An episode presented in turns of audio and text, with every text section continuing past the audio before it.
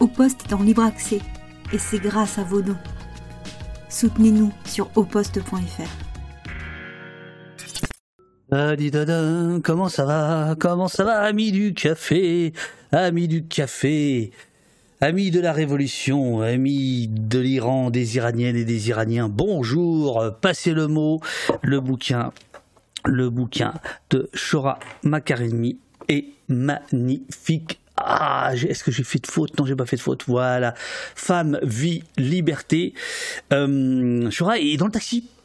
Figurez-vous qu'elle est dans le taxi. Elle arrive, elle arrive dans notre studio.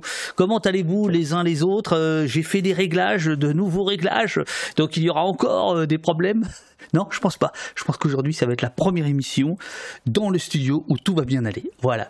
Comment allez-vous les uns les autres? Comment allez-vous? Ça me fait très plaisir de vous retrouver. Bonjour euh, Satrape, bonjour euh, Sorcière, bonjour évidemment Eurial, bonjour euh, Mathildec, bonjour Roland, bonjour euh, Hurluberlu. Eh les Tugsiens, t'as vu ça hein? Ta-di-ta-ta, ta-di-ta-ta. Tiens, on pourrait peut-être mettre les Tugs pour commencer. Euh, bonjour à toutes, bonjour à tous. Bon, je vais essayer de régler ce problème là de, de, de parce que ça, ça va pas quand même. Hein. C'est pas beau, c'est pas beau, c'est pas beau. Euh, le néon n'est pas connecté. Nous allons profiter du premier séminaire d'entreprise de ce week-end euh, pour régler ça. Et oui, figurez-vous que les modérateurs et les modératrices vont pour la première fois tous se rencontrer en chair et en os dans ce studio. Euh, euh, voilà, dans, dans, dans, quelque part dans le week-end. Et on est trop, trop, trop content que... enfin, moi, je suis vraiment excité. On va passer, je pense, une, un bon samedi, un bon dimanche. Ça va ça va être super quoi. Euh, à propos de dimanche, si vous êtes à la fête de l'UMA, j'aurai le plaisir de vous rencontrer. Je suis le matin dans un débat avec la Ligue des droits de l'homme sur la répression et euh, en milieu d'après-midi tout ça est sur mon site et en milieu d'après-midi diffusion projection pardon du film Un pays qui se tient sage euh, suivi d'un débat avec maître Alimi Arié. Euh, ça, c'est dimanche. Voilà. Soutenez la riposte, on en a besoin. Alors, Uriel m'a dit, il faudrait que tu le dises tous les quarts d'heure, qu'on a besoin de dons sans expliquer comment ça fonctionne à chaque fois. Euh, nous bassine pas avec euh, le fait qu'on puisse payer par carte bancaire, euh, par PayPal, par virement, par chèque. Les gens y savent, mais par contre, il faut rappeler aux gens que régulièrement les dons. Alors pendant l'entretien, ça, ça m'étonnerait que j'y arrive, mais bon, voilà, vous le savez, euh, on investit beaucoup de notre temps, de notre argent, euh, et tout ça euh, bah, pour essayer de faire en sorte que au poste euh, euh, tisse sa toile et ça commence à ah, ça commence à porter. Moi, je vous le dis, hein, je le sens, je le sens, je le sens. Mais surtout, voilà, on évolue quoi on évolue, euh, on, bâtit, on bâtit, on lâche rien et on bâtit. Un pop-up sur l'écran du live. Oui, oui, alors on va faire des choses euh, Roland euh, en effet on va faire euh, on va faire des choses dans ce dans ce goût là merci beaucoup Old Coudraveur pour ton don. Merci infiniment. Merci infiniment. Le logo ça fait un peu mazo c'est-à-dire?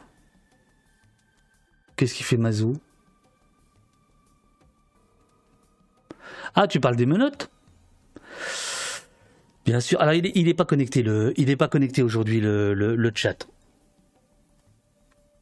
Donc aujourd'hui, nous allons parler euh, d'Iran avec euh, Shora euh, Makaremi qui, qui est en train d'arriver. Et voilà, ce sont les aléas du direct. Hein. On n'a plus de problème de, de connexion, mais maintenant problème d'horaire. Euh, j'espère que j'espère qu'elle va arriver, euh, mais euh, de toute façon, de toute façon, ça va être absolument passionnant. Donc je, je vous invite, je vous invite à attendre. On peut papoter en attendant. Et merci Urial qui a trouvé, comme toujours, les liens qui vont bien. Hop, hop, hop. Alors c'est comment ça? Voilà, c'est comme ça. Voilà. Alors justement petite euh, petite auto promo. Le 17 09 23 un pays qui se tient sage à la fête de Lima de 16h à 17h30, rencontre avec David Machin autour de Un péquicien sage et les questions de maintien de l'ordre des révoltes suite à l'assassinat du jeune Naël par un policier en partenariat avec les mutins de Pangée, les amis de l'UMA et au poste.fr. Donc ça, ça se situe, euh, ça se situe euh, à la fête de l'UMA euh, dans le, le, chapiteau les, les amis de l'humanité. Qu'est-ce qu'il y avait d'autre? Il y avait l'autre débat, c'est celui-ci à la fête de l'humanité. Aussi, violence policière quand l'ordre déborde, débat avec Joël Bordet, membre du comité national de la Ligue des droits de l'homme, chercheuse et psychosociologue, Anthony Caillé, secrétaire général de la CGT Police, Thibaut Sprier, secrétaire national du syndicat de la magistrature, David Machin, fondateur du média Au Poste. Et Nathalie Théo, avocat. Oui, oui, parce que maintenant je leur dis, bah, euh, s'ils veulent me présenter, euh, présentez-moi comme ça, fondateur du média Au Poste, parce que nous sommes un média. Et euh, et voilà, et voilà, et voilà. Donc, euh, est-ce que dans le chat, certains viennent euh, à la fête de l'UMA? Alors je sais pas, est-ce que je fais une petite, euh, est-ce que je fais des lives impromptus ou pas? Je, je, sais pas. Je, me pose la question. Est-ce que je fais des petits lives impromptus? On se balade à la fête de l'UMA, ça pourrait être marrant. Ça pourrait être, ça pourrait être marrant.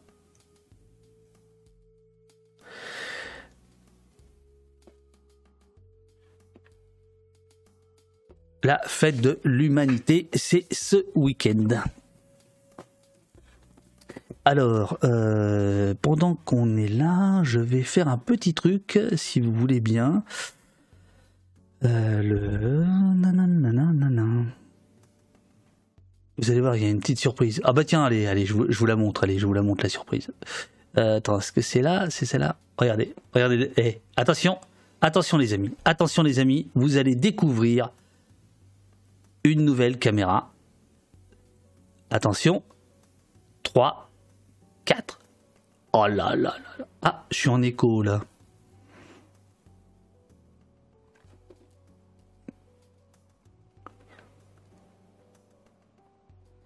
Petit test, petit test euh, du micro de l'invité. Petit test du micro de l'invité. Ta ta ta ta. Road close. Voilà. Donc l'invité est sur le canapé orange. Excusez-moi, je, la contre-plongée qui tue. T'as vu ça? Il n'est pas rouge, il est orange. Il est orange, monsieur, dame. Alors, il n'est pas beau ce décor? Il n'est pas beau ce décor? Fantastique fantastique. Bon, donc vous voyez l'invité, là, là vous, vous m'entendez bien? Parce que je parle dans le petit micro, le petit micro qui est là,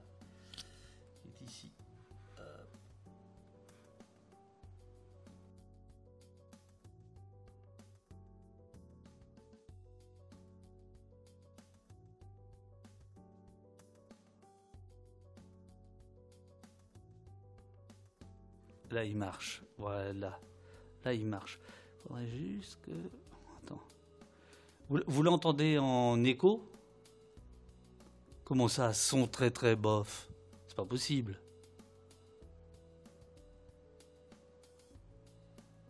Un peu? Pas assez?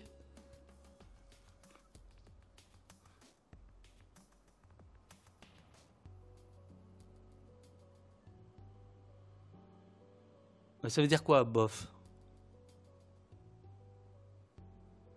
En écho, ouais.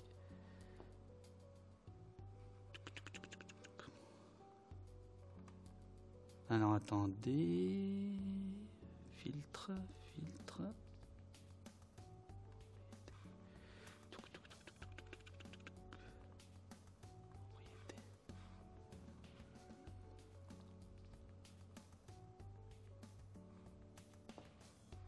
Ah bah ouais, mais attention Eurial, parce que bof, c'est c'est déprimant.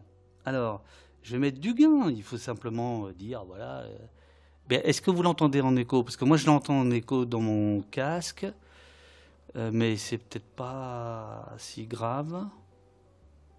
Voilà, là, j'ai augmenté le son. Vous n'avez pas d'écho? Bon, super, super, super, super. bon, génial. Oh là là là, c'est génial. J'attends qu'elle arrive. J'attends qu'elle arrive. donc voilà. Non, non, eh, eh, eh, c'est les micros de CNN, sans déconner. Je vous l'ai pas dit ça encore. En fait, j'ai acheté ça parce que j'avais été interviewé par CNN. Les mecs, ils étaient arrivés avec ça. Ils m'ont dit, uh, this is the best tool. Euh, donc, euh, il faut aller voir le site. Attends, je vais te, je vais te dire, euh, ça trappe. on est à peu près, vous êtes à peu près dans les donateurs, vous êtes, voilà, le chiffre va s'afficher. Hop.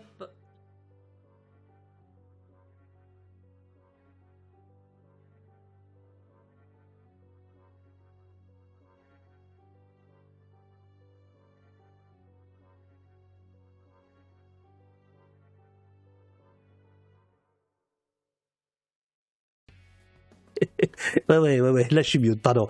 Je, je, je, disais, voilà, on est à 474 et le point d'équilibre, il est, il est à environ, euh, il est à environ 700. Donc on est quand même loin du compte. Pourquoi euh, Voilà, euh, Chora me dit qu'elle est là dans 5 minutes. Voilà. Euh, pourquoi? Parce que, parce que si bah, il y a des investissements de matos, de location, de, location de de, bah studio. Euh, voilà il y a, y, y a, des frais supplémentaires. Et puis euh, j'aimerais pouvoir euh, mieux mieux payer les, modératrices et les, et les modérateurs. Voilà parce que là on, on bosse comme des pas terrible le son de l'invité il a l'air loin encore. Ça ça m'étonne quand même hein. ça ça m'étonne. Ça ça m'étonne hein, vraiment euh, bon, on écoute, on va voir, on va voir. Euh, donc euh, voilà. Sinon, à un moment donné, il faudra faire un choix et réduire la voilure et faire beaucoup moins d'émissions. et que chacun retourne à ses, à ses occupations. C'est pas du tout ce que j'ai envie de faire. Je suis pas du tout dans ce mood-là, mais bon. Voilà. Sachez-le. Alors, le temps que euh, notre invité arrive, donc aujourd'hui nous avons une, une invitée qui va venir sur place, je vous donne le programme. Le programme, il y a, je pense que je vais faire un live à la fête de l'UMA euh, ce week-end. Euh, donc euh, stream sauvage, on verra, on verra bien.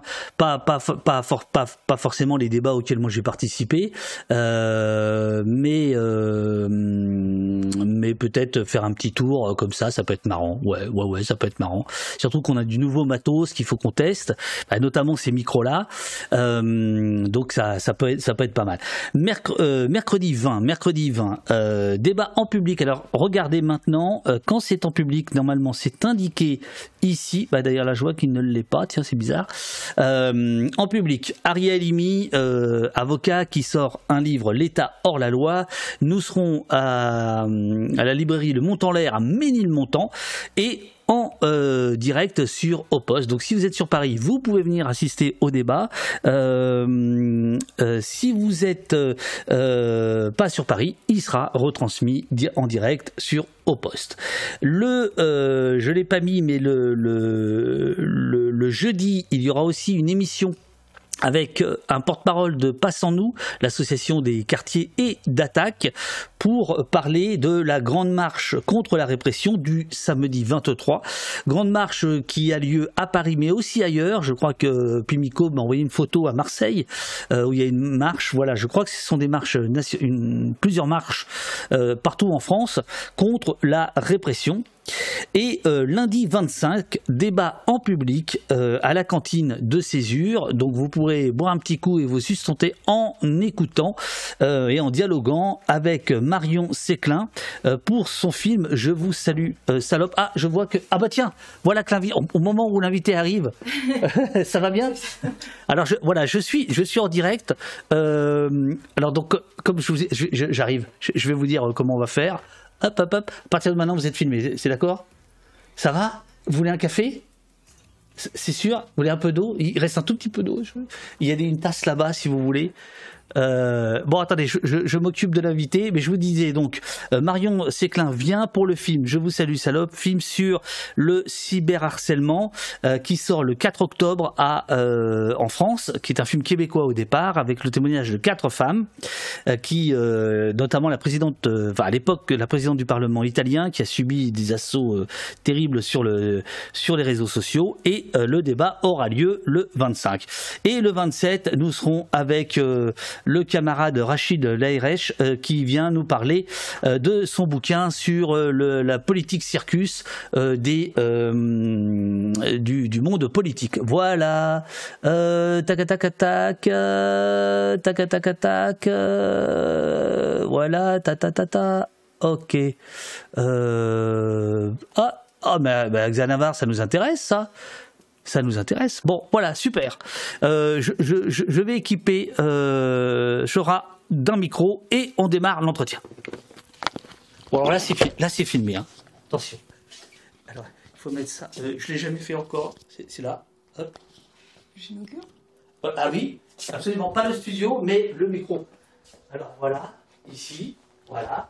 Ça va? Super. Super. Bon, alors, est-ce qu'on vous entend? Est-ce qu'on vous entend? Est-ce qu'on m'entend? Est-ce que on entend? Comment, comment on prononce votre prénom? Alors, c'est Shora Makaremi. Donc, j'espère que vous m'entendez. Shora Makaremi. Moi, je vous entends très bien. Oui, on entend. Bonjour, bonjour madame. Bonjour les gens d'ici. Bonjour euh. Voilà. Bonjour. Oui, Bonjour. on vous entend. On entend très bien. On entend bien. Ah, c'est génial. C'est génial. Bon, le cadre, il est comment le cadre? Ça va, non? Ça va quand même, non? Chelou cet angle, on me dit. Mais non, mais pourquoi chelou? Dites-moi, au lieu de dire chelou, bof, eh, soyez précis, les amis. Oh, bonjour David, bonjour madame, bonjour le chat. C'est top, nous dit Émilie. Euh, c'est trop beau la technique quand ça marche. Est-ce que ça marche alors? Bonjour madame, beau cadre. Non, c'est pas Irange, mais c'est Orange, mais Irange, c'est pas mal. C'est beau, beau jeu de mots. Bon, comment ça va? Ça va bien, merci. Vous sortez de, de CNews, euh, de BFM, d'où vous sortez Non, je ne donne pas d'entretien à CNews et à BFM. Vous étiez pas à BFM il y a pas longtemps Non, j'étais sur LCI. Ah, pardon. Ah, LCI, c'est... Mais c'était nécessaire pour faire entendre une voix. On a essayé de me faire ventriloquer, mais ça n'a pas marché. C'est ça, hein, Oui. j'ai vu passer euh, des, des... Ouais, ouais, ouais. Alors là, on a le temps, hein, euh, vous savez, hein, ici, euh, on prend le temps. euh, et donc, vous êtes venu pour votre livre Écho d'un soulèvement révolutionnaire en Iran, Femmes, Vie, Liberté, édition Cahier Libre, La Découverte. Et en plus, hyper bon goût, c'est orange. Alors ça, c'était un- un- une énorme bataille à mener parce que, bien sûr, un livre sur l'Iran, on voulait que la couverture soit verte, euh, rouge et blanche, du- des couleurs du drapeau de l'Iran. Bah oui. Et, euh, et moi, je voulais que la couleur de, de la couverture soit celle des feux de rue. Donc euh, voilà, j'ai gagné ma bataille et je suis Ah, génial, le orange, la couleur des feux de rue. Oh, ça y est, j'ai compris pourquoi j'aimais tant le orange. Alors, on me dit, ce serait bien de recadrer un petit peu. euh, BFM est à vendre. euh, Est-ce que ça ne dit pas au poste de racheter? Non. Alors, attendez, je, je suis désolé, hein, on est en direct. hein, c'est- comme ça. Hop. Voilà. Là, on m'a dit ça. Est-ce que c'est est -ce c'est mieux? Est-ce que c'est mieux par là ou peut-être? Là, je vois pas. Peut-être par là. C'est mieux là C'est bon là ou pas? Euh, le, le don, non, le ton de l'invité est légèrement euh, lointain. Euh, Je Faudrait- parle lointain, ça? faudrait parler un petit peu plus fort ou sinon. je- Ah, d'accord. Oh là, Ok, comme ça. oh la vache. Ah oui, là, Non. ça devrait, ça devrait aller. Ah, ok. Euh, bon, est-ce qu'on peut faire, euh, est-ce qu'on, est-ce qu'on peut faire un, petit point euh, d'abord de la situation? Il se trouve, j'avais pas fait exprès, il se trouve que vous venez euh, jour pour jour, un an après euh, le début de ce qui se passe en Iran. Allons-y. Qu'est-ce qui s'est passé il y a un an?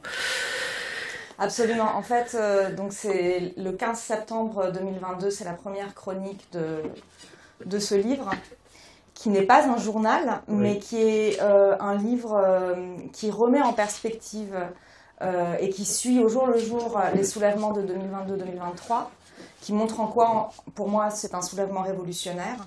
Et, qui a, et j'ai adopté la forme chronique parce qu'il me semblait que c'est celle qui me permettait le mieux de d'avancer dans, dans, ces différentes époques de la résistance en Iran et de, de raconter l'histoire longue et l'histoire courte euh, et de, vraiment chroniquer la vie, le souffle d'un soulèvement révolutionnaire en fait. Comment ça se passe? Comment ça prend? Comment ça continue? Comment ça tient dans la, dans la durée? Qu'est-ce que ça peut devenir? Comment ça ouvre euh, des, bah, des imaginaires en fait politiques qui tout à coup vont se mettre à penser la possibilité d'un après-dictature, la possibilité d'un renversement.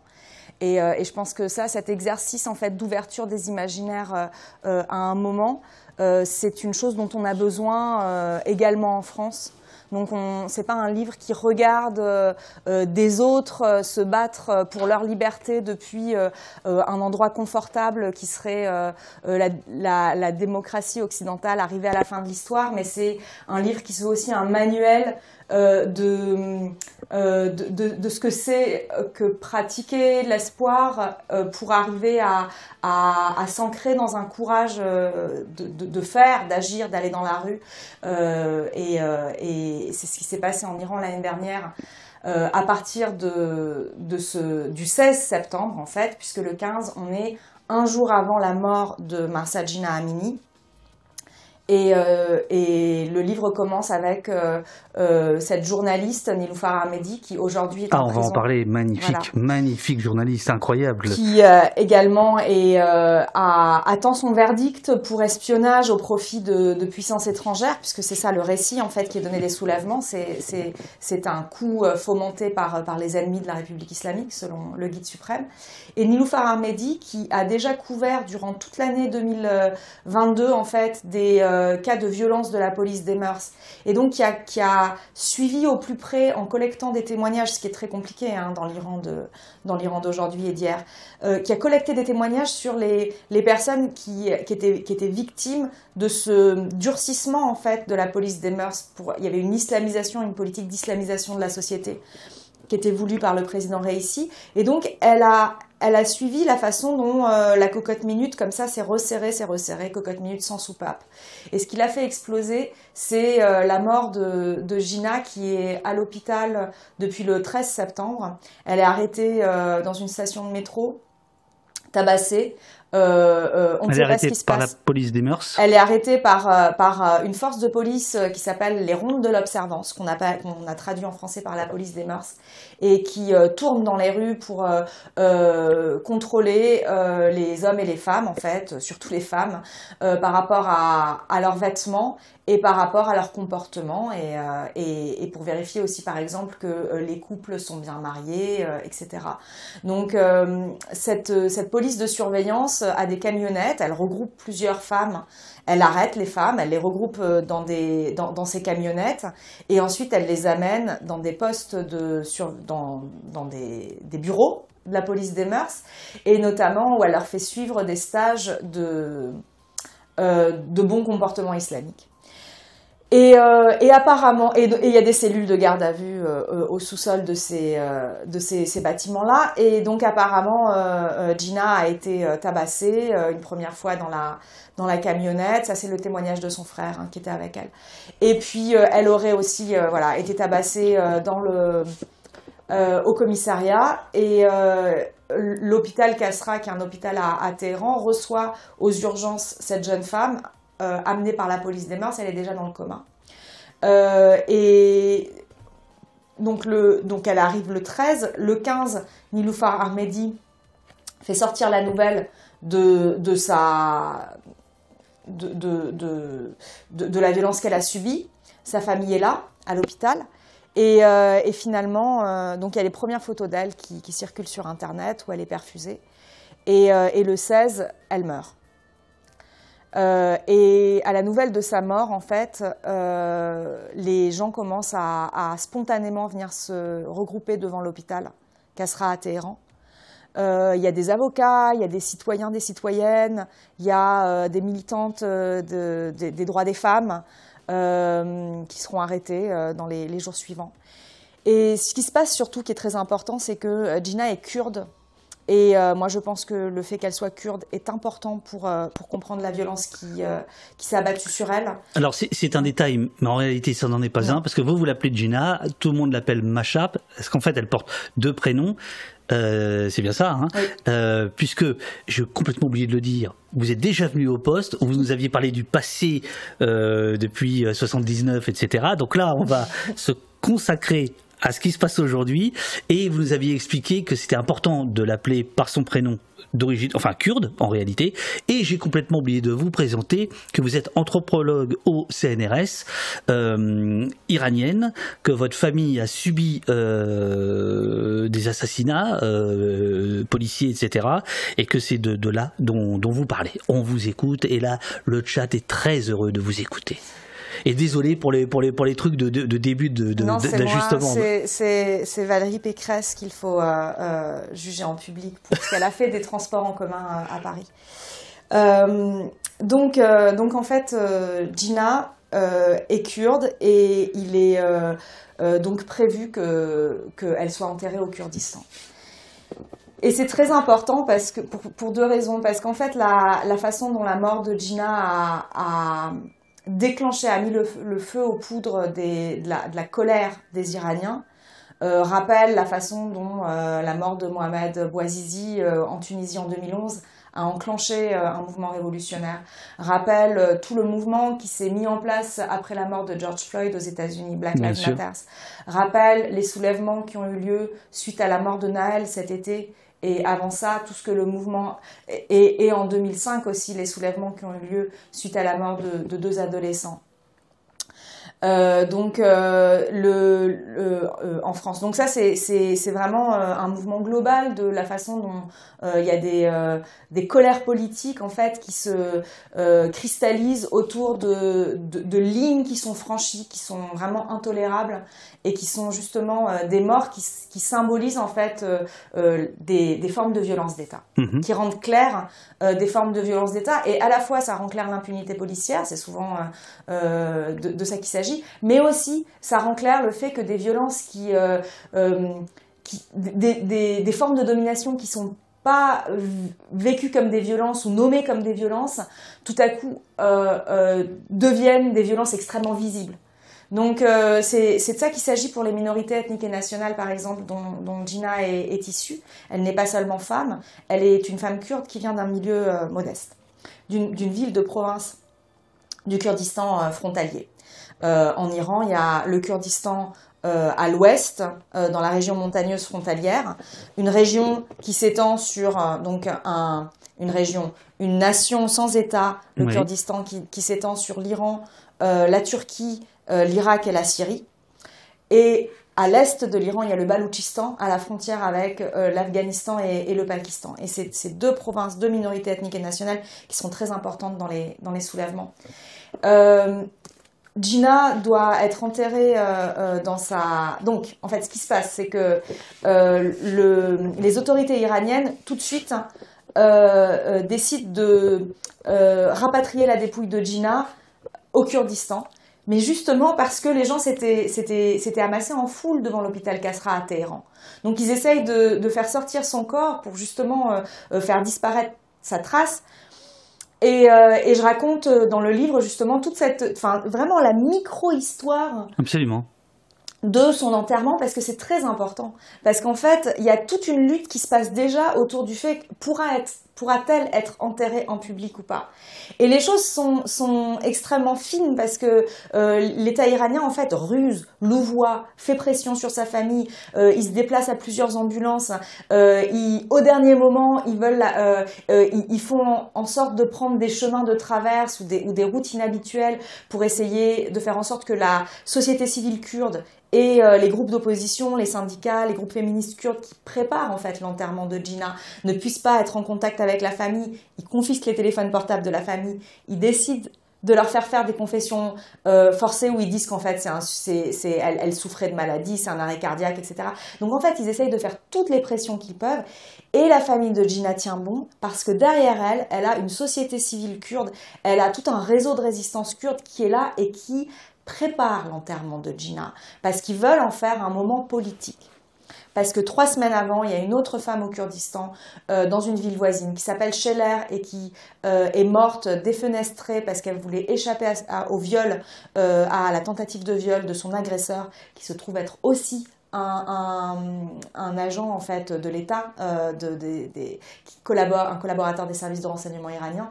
Et l'enterrement de Scheller plusieurs semaines auparavant devient un moment de dénonciation des féminicides, des violences faites aux femmes au sein de la société patriarcale, mais aussi au sein de l'État, puisque son agresseur est aussi un, agent de l'État euh, dans qui, qui, bénéficie d'impunité.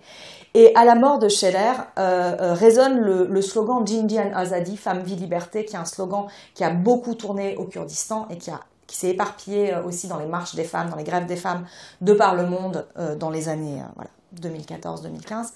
Euh, et qui est repris là. Et donc, on prépare l'enterrement de, Gina euh, à Sarez, et, c'est très important que cet enterrement ait pu avoir lieu, que la société civile ait été mobilisée, et que, par exemple, l'ambulance est arrivée trois heures avant l'enterrement qui était prévu à 9 heures, et ils ont essayé de la mettre en terre en douce euh, euh, euh, de façon très privée et familiale. Et il y a eu vraiment une lutte pendant trois heures où le père a tenu bon, des, personnes sont arrivées en renfort et ont tenu bon contre les autorités de l'État.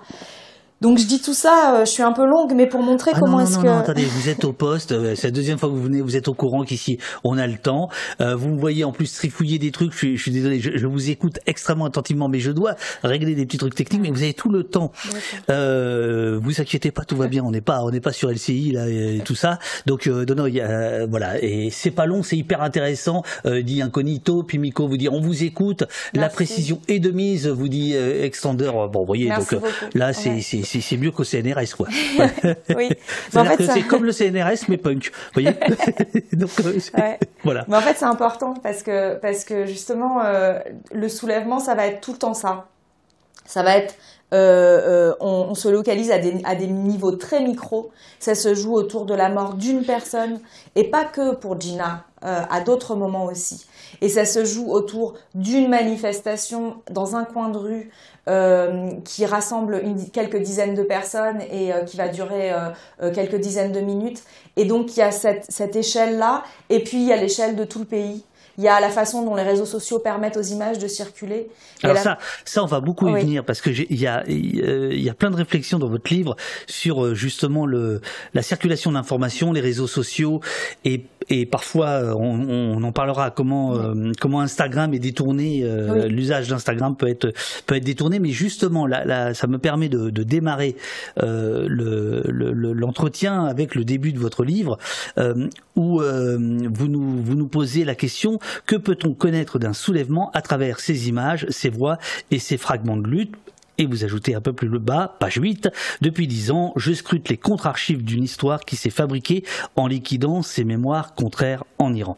Et ça, c'est euh, important parce que euh, ce que vous êtes en train de nous dire, en réalité, ça vous vient de votre réseau euh, iranien et ça vous vient de tout ce que vous pouvez lire comme des blogs, alors avec des blogs peu vus mais qui peuvent coûter la vie à, leurs auteurs, si j'ai bien si j'ai bien lu, les réseaux sociaux, etc., etc.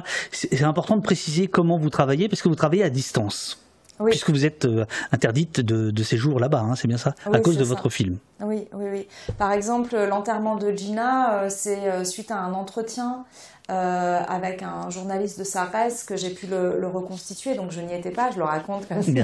Mais je, ce sont des, informations de, seconde main obtenues via des entretiens, en recoupant, en lisant aussi tout ce qui a été écrit, et puis en regardant les images, parce que déjà dès l'enterrement euh, de Gina, il y a euh, ces premières images de la foule qui ne reste pas au cimetière, mais qui enlève, les femmes enlèvent leur voile et la foule se dirige euh, euh, vers le centre de la ville, le centre névralgique en fait de, cette ville coloniale hein, du mhm. Kurdistan qui est, qui euh, en criant Femme, vie, liberté, Jinjian Azadi. Et c'est parce que ces images-là vont circuler tout de suite, et donc on est là dans ce jeu d'échelle-là, et, atteindre immédiatement Téhéran que les manifestants et les manifestantes qui sont encore devant l'hôpital Castra, où du coup Gina n'est plus là, parce que, mais qui, qui, se, qui manifestent encore en ce deuxième jour, crient aussi Femme, vie, liberté, en persan du coup, Zanzendegi Ozodi, et donc on a le début comme ça, ça y est, le mouvement, enfin la colère a trouvé son,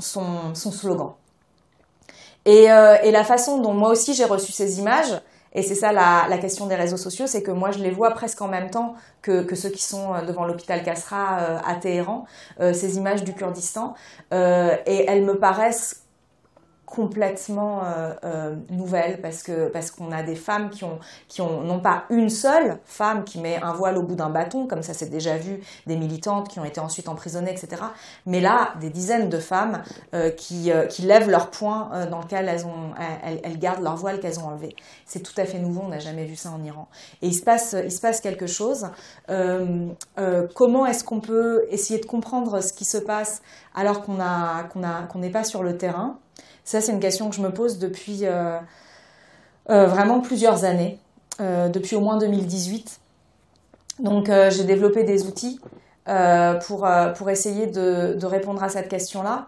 et le, premier constat dont je pars, c'est que on a aujourd'hui des, techniques de recherche empirique où on va essayer de collecter des données euh, à partir de ce qui circule sur Internet, à partir de toutes les vidéos qui sont, qui sont faites, en les recoupant, en les accumulant, euh, en utilisant aussi euh, la possibilité de faire non seulement des entretiens, à distance, mais aussi de dire à des personnes, écoute, quand tu vois quelque chose, quand tu penses à quelque chose, laisse-moi un voice sur WhatsApp.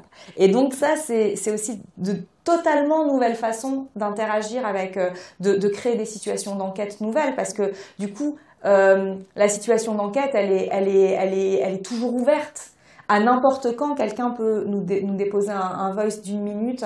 Euh, euh, parfois, il court, parfois il, il allaite parce que parce que parce qu'il est ému ou parce qu'il se cache. Parfois, il dit voilà, c'est la nuit, je suis en train de fumer ma clope. Donc les voix sont complètement différentes. On est, on a fait exploser la situation d'entretien où on est dans un face à face.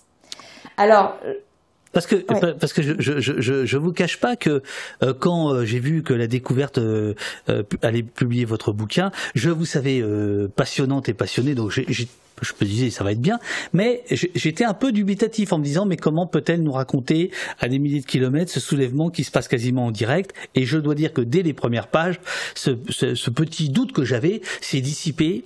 Euh, D'une part parce que c'est extrêmement précis, parce que c'est extrêmement documenté, c'est-à-dire que euh, c'est pas simplement de la, euh, de la description d'images qu'on aurait pu avoir euh, vu, c'est vraiment de l'analyse, c'est de l'enquête et euh, à certains moments, on a l'impression que, que, que, que, vous y êtes. C'est-à-dire que c'est quasiment un travail de, de, de, de, reporter qui vient après un événement, mais qui raconte l'événement qui vient de se, se dérouler grâce à des témoins euh, qui, étaient, euh, qui étaient sur place. Et par ailleurs, il y a toute une partie euh, historique euh, mais ça que vous nous avez déjà livré euh, dans, la, dans la, la, précédente émission. Ne vous inquiétez pas. Non, J'y vais pas.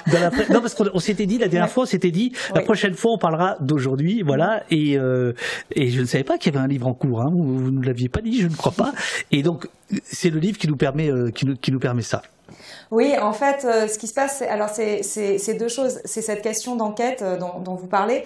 Donc, euh, il y, a des, y a des façons de recueillir des données qui, euh, qui sont euh, des possibilités qui sont ouvertes en fait euh, par l'usage des réseaux sociaux. Je ne magnifie pas les, les réseaux sociaux, je, je les fétichise pas du tout. Je suis totalement consciente de leurs euh, de leurs limites. Je lis beaucoup en fait sur les réflexions critiques euh, qu'on peut avoir sur sur les, les réseaux sociaux. Quelqu'un comme Bernard Stiegler a a beaucoup écrit et à juste titre j'ai moi-même des amis qui refusent en fait d'aller sur euh, d'être sur les réseaux sociaux parce qu'ils essayent de protéger leur euh, leur subjectivité de toutes les formes d'aliénation, euh, des temporalités, des, des, des, rapports au vrai, au faux qui sont qui sont portés par les réseaux sociaux. donc voilà, je suis pas naïve par rapport à ça. seulement, ce que je remarque, c'est que les Iraniens, les Iraniennes, ou bien aussi les demandeurs d'asile avec qui voilà, je, je suis beaucoup en moi j'ai beaucoup travaillé avec euh, euh, et, bon, auprès euh, des, demandeurs d'asile et des migrants en France, puisque c'est sur ce terrain-là que je travaillais avant, et à la fois des personnes qui sont en migration et, des personnes qui vivent par exemple en Iran ne se posent pas la question de se dire est-ce que, est-ce que je vais ou je vais pas sur les réseaux sociaux. Ils, ils y sont, ils y sont par nécessité. Ils y sont parce que, parce qu'en en fait, ils n'ont pas accès. Ils sont invisibilisés dans l'espace public et ils n'ont pas accès. et être sur les réseaux sociaux, c'est aussi des espaces qui sont en train d'investir et des façons qu'ils ont d'être présents et, et, de faire du commun là où ça leur est entravé. Donc voilà, moi c'est sur ces réseaux sociaux-là aussi que je travaille. Et pour revenir à l'enquête, euh, comme je suis, euh, euh, je fais de l'ethnographie à la base, je suis anthropologue, je suis pas sociologue, je suis pas journaliste d'investigation. Il y a une différence entre les deux.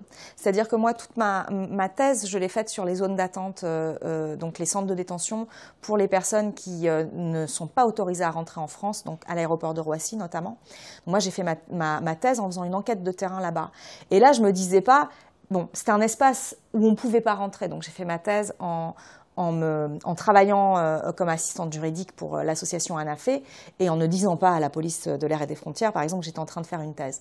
Euh, je pensais que c'était important de, pénétrer ce terrain-là et et j'ai pas essayé de faire une enquête à distance. Je me suis pas dit bon bah j'ai pas d'autorisation, je vais enquêter à distance. C'est-à-dire que je, je pense pas que l'enquête à distance soit soit quelque chose qui, qui, soit euh, valorisable euh, pour soi ou, ou, ce soit la solution à tout. Au contraire, euh, l'important c'était d'y aller, d'être présent sur place, parce que aussi quand, quand, on est quand on est présent dans une salle, dans un bureau avec quelqu'un qui, avec un demandeur d'asile ou une demandeuse d'asile, il se passe des choses. Euh, et moi, j'ai beaucoup travaillé sur ça, en fait, sur, euh, sur ce qui se passe là, sur la façon dont les corps sont entravés dans, dans, dans, ces prisons-là, dont ce que nous, notre présence, par exemple, un soir, j'ai été enfermée en zone d'attente.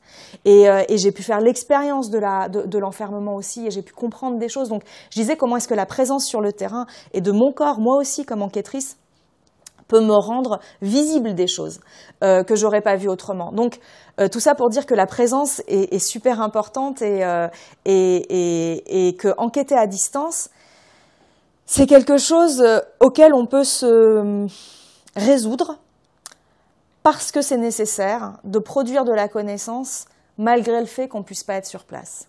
Et donc voilà pourquoi est-ce que j'ai décidé, par exemple, sur l'Iran, d'enquêter à distance.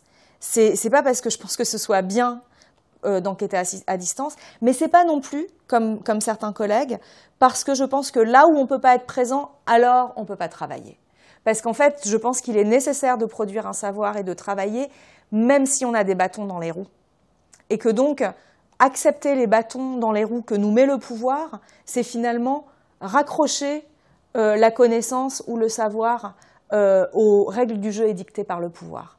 Alors vous le faites très bien. Vous le faites très bien puisque, je veux dire, raconter à distance, puisque vous écrivez également, je voulais produire avec ce livre, euh, pour les événements contemporains, le genre d'ouvrage témoin, d'ouvrage ancré, d'ouvrage daté, collé aux faits, inscrit dans leur vie émotionnelle, fidèle à l'anecdotique qui en fait la texture, le genre de document qui, dans mes recherches sur le passé, m'ont le plus touché. Garder trace de la micro alors là vous êtes, euh, vous êtes dur, événementialité de ce soulèvement révolutionnaire qui en donne le ton avec le tâtonnement de ce qui se fait à chaud, parler de ce que j'ai vu à la lumière orange des feux des rues, image d'une révolte qui se vit comme une combustion de colère, comme une profanation et comme une contagion. Voilà, ce qui, vous, anime. Oui, absolument. Alors la micro-événementialité, c'est en effet euh, euh, le fait que les dates que je retiens, sauf une qui est celle du 17 octobre, les, autres dates que je retiens dans ce livre euh, euh, se rapportent à des événements que peut-être, enfin que sans doute les livres d'histoire ne retiendront pas tous, euh, que tous les gens qui ont vécu cette année-là se remémorent encore. C'est frais dans notre mémoire immédiate, mais, mais peut-être qu'il sera plus difficile d'en garder trace à l'avenir. Et, et, et, ce type de livre que moi j'ai connu pour la Révolution, euh, que, avec lesquels j'ai travaillé comme des archives précieuses en fait, pour faire une contre-histoire de la Révolution iranienne de 79.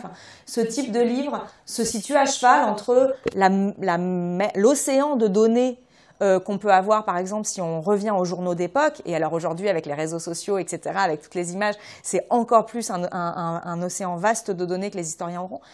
C'est à cheval entre cet océan de données-là et puis le, euh, le tri que va faire euh, la mémoire historique et qui est toujours en fait beaucoup réécrite par les vainqueurs et qui est toujours une mémoire qui est, forgée par euh, ce qui semble important euh, au moment T où on va, on va écrire l'histoire, etc., avec le recul, à froid, avec de la hauteur de vue, etc., etc. Et donc moi justement, je voulais pas qu'il y ait ce tri-là, et parce que parce que parce que c'est important.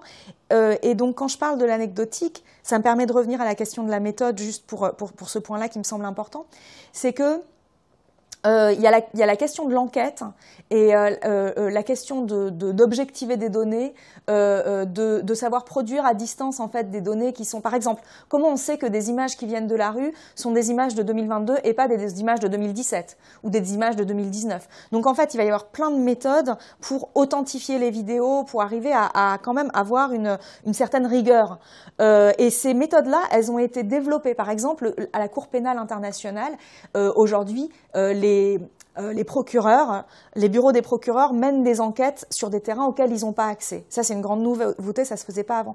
Et donc, je me dis, là où même le droit, même les juristes, où, je fais beaucoup référence au travail, bien sûr, de forensic architecture. Oui, on va en parler. Qui fait ça. Et donc, je le dis, là où euh, même, des, euh, même la Cour pénale internationale accepte de, de travailler à distance, pourquoi est-ce que nous, les anthropologues, on resterait sur cette espèce de dogme qui dit si je n'ai pas accès, mes données ne sont pas fiables? Et donc l'autre chose que je veux dire par rapport à ça et par rapport à l'anecdotique, à la méthode, c'est que je laisse aussi de la place au flou et aux rumeurs. C'est-à-dire que j'essaye pas, je ne suis pas une journaliste d'investigation. Et tout ce qui est dans ce livre n'est pas vrai à 100%. C'est-à-dire que je ne l'ai pas vérifié en croisant plusieurs sources. Aïe, aïe, aïe, j'ai votre éditeur qui dit non, elle devrait pas dire ça, qui m'envoie un texto, pourquoi elle dit ça, ça va pas du tout. Non, c'est pas vrai. Euh, non, mais, non, mais ça, c'est vachement bien, parce qu'effectivement, euh, euh, à, un moment donné, je crois que c'est autour de, soit de la prison, soit de l'hôpital. C'est ça, c'est à la fin de la prison des lignes. À, la fin pourquoi, oui. Voilà, vous expliquez qu'il y a un flou, mais ce flou, en réalité, il existe sur le moment, c'est-à-dire qu'il il participe aussi à la, à la création de l'événement. C'est ça, c'est parce qu'en fait, on vit dans un monde de rumeurs. Et plus il y a de la violence politique, plus il y a de la rumeur. Les anthropologues et les historiens ont travaillé là-dessus. Par exemple, Michael Tosick, c'est un anthropologue qui travaille sur la, la, la violence en Colombie, la violence d'État en, en Colombie. Il a forgé plein de concepts que moi j'utilise beaucoup, comme celle du secret public. Et Didier Fassin, par exemple, il a repris ça pour, pour parler des prisons en France. Le secret public, c'est ce qu'on sait qu'il ne faut pas savoir.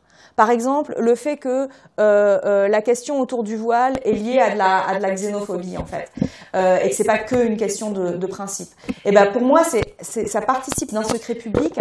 C'est ce qu'on sait qu'il faut pas savoir, et, et c'est une forme de socialisation. Donc c'est un savoir social sur des choses dont euh, que, tout le monde va un petit peu savoir, mais, qu'on va pas pouvoir objectiver ou qu'on ne dit pas comme ça euh, de façon claire, euh, noir sur blanc. Et, euh, et, ce, et, ce, cet anthropologue-là a beaucoup travaillé sur la rumeur comme étant indicateur des moments de, comme, faisant partie de la texture du réel quand on vit une situation de violence politique. Par exemple, ce qui se passe dans nos montagnes, ce qui se passe sur nos côtes en Méditerranée, dans la Manche, la violence qui est faite aux migrants et les morts se, se, vivent beaucoup sous, euh, le mode, sur le mode de la rumeur. C'est-à-dire que l'information, le niveau d'information euh, transparente, vérifiable, etc., baisse, mais parce qu'on n'a pas accès.